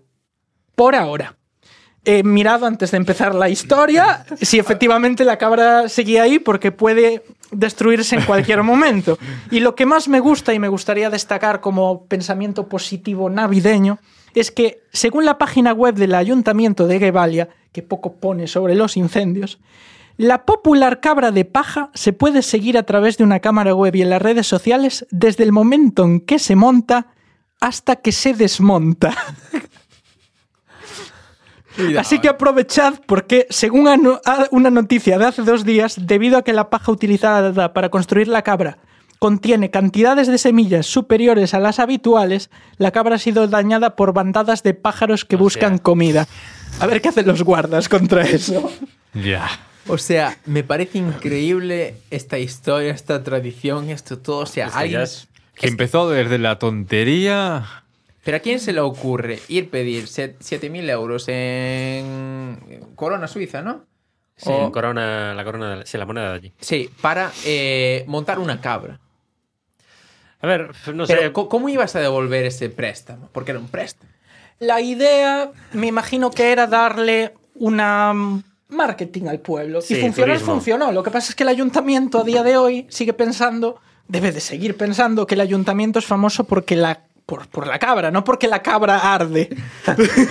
Por eso pone soldados, por eso pone todo Sí, sí. eso. O sea, pero me parece surrealista, por ejemplo, que alguien alquile un helicóptero o tenga un helicóptero para ir a buscar a la puta cabra. Eso en no, eso no, en Estocolmo. no llegó a fraguarse. Eso es una de las veces que la cabra sobrevivió. Ese Ya, fue el intento, pero- se intentó pero- el soborno y no el, funcionó. Pero el hecho de tener todo eso planeado, ¿por qué Estocolmo? O sea, ¿para qué? Y piensa que esto solo va a incrementarse, porque el tema de esta, de esta historia es que ahora con las redes sociales mucha gente conoce la, La, cabra. historia y la historia. Y hay gente por todo el mundo dispuesto a ir allí Hostia. y, y reventar la puta cabra. O sea, y Va, va cualquiera. Imagínate, Putin en un oso lanzándole flechas. ¿Cuál, cuál será la mejor forma de quemar esa cabra? ¿Cómo es que es de paja, arde de extremadamente paja. Es que rápido. en ningún pinta, momento eh. se han planteado. Claro, Igual, yo me imagino ahí con una flecha de fuego lanzándola desde lejos. Claro. ¿Sabes? Es lo que me imagino así a Claro, es, es lo menos dañino porque si le lanzas una bomba o así, igual. la- Pero otra- el otra- en el que tensas el arco y ya hay una mira roja aquí. Yo pienso que se tú, podría hacer también con un dron, Sí. a distancia, ¿sabes? Pero Sería el dron- el posible. se tiene ese comentario lo Sí, sí, leí sí, sí. hoy en el live stream. Sí. de la cabra. Había alguien poniendo literalmente, quiero reventarla con un Un dron. dron. Suelen no, cortar yo- el directo cuando empieza a arder la cabra. ¿Cómo Yo, creo el- que lo haría con un dron. El youtuber este que dijiste, Ma- Mark Reeves, ¿no? ¿O ¿Cómo era? Eh, ya no me Sí, sale sí. el nombre Ya, ahora. ya sabemos cuál va a ser el siguiente vídeo. Preparo un dron Es, para... es curioso porque no sé si conocéis a un youtuber que es eh, un blogger que se llama Tom Scott, que hace vídeos sobre cosas interesantes en todas partes del mundo. Y uno de los reportajes que hizo pues, ya hace años, en 2017, fue sobre esta cabra y contó algunas de las cosas que le habían pasado hasta entonces. Y dijo que en, en su última toma del vídeo está delante de la cabra y dice así que aquí la tenéis por ahora en todo su esplendor. Y el siguiente es un clip así mal metido al final en el aeropuerto y diciendo es que no ha aterrizado y han quemado la, ta- la cabra y pone las fotos de la- del esqueleto. ¿Este año se quema o sobrevive? Uh, es que últimamente está empezando a sobrevivir más. Claro. Sí. Venga, una apuesta rápida antes de terminar. Yo creo que la, la tiran. ¿Tú? Me gustaría que lo dejen la gente en los comentarios. Ya, ya. A ver, No, a ver, pero a ver. No. Yo, yo me voy a mojar. Eh, mi corazón dice que se va a quemar. ¿El, tuyo qué dice? Yo creo que arde. Vi en, en esos comentarios vi gente con muchas ganas. Pues, pues yo, mira, tiene tanta protección por llevarlo a contraria a todos, voy a decir que yo creo que sobrevive. a ver, es que cada vez es más complicado quemarlo porque tiene más protección. Sí, A Pero bueno, pero quiero, quiero destacar, yo lo, lo he obviado por no hacerlo muy largo, pero es que ha habido penas de hasta dos años de cárcel por de verdad. quemar la cabra. La gente se la suda. Solo quiere ver la cabra arder. Me da igual, dos años de cárcel no es cárcel No, no no sé si tienes partir de antecedentes. España vamos allí a Suecia, la quemamos nosotros mismos. ¿Qué nos pasaría? Nada. El Claro. siguiente podcast.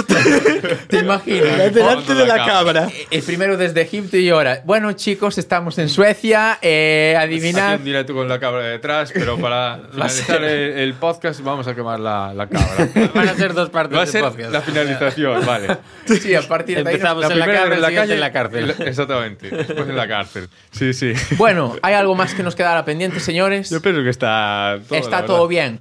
Eh, muchas gracias por venir otro día más. Espero que lo pasaras Para la siguiente tienes ya la tarjeta premium, ¿eh? Puedes Sí, venir sí. cuando quieras. como el hormiguero. Volvemos a la inteligencia artificial. y Experto en cabras.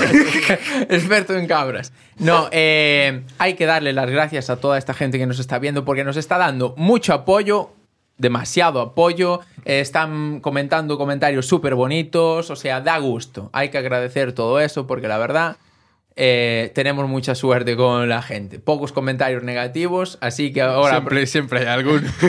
Bueno, hombre, pero, pero joder, también hay a veces que las buscamos, ¿no?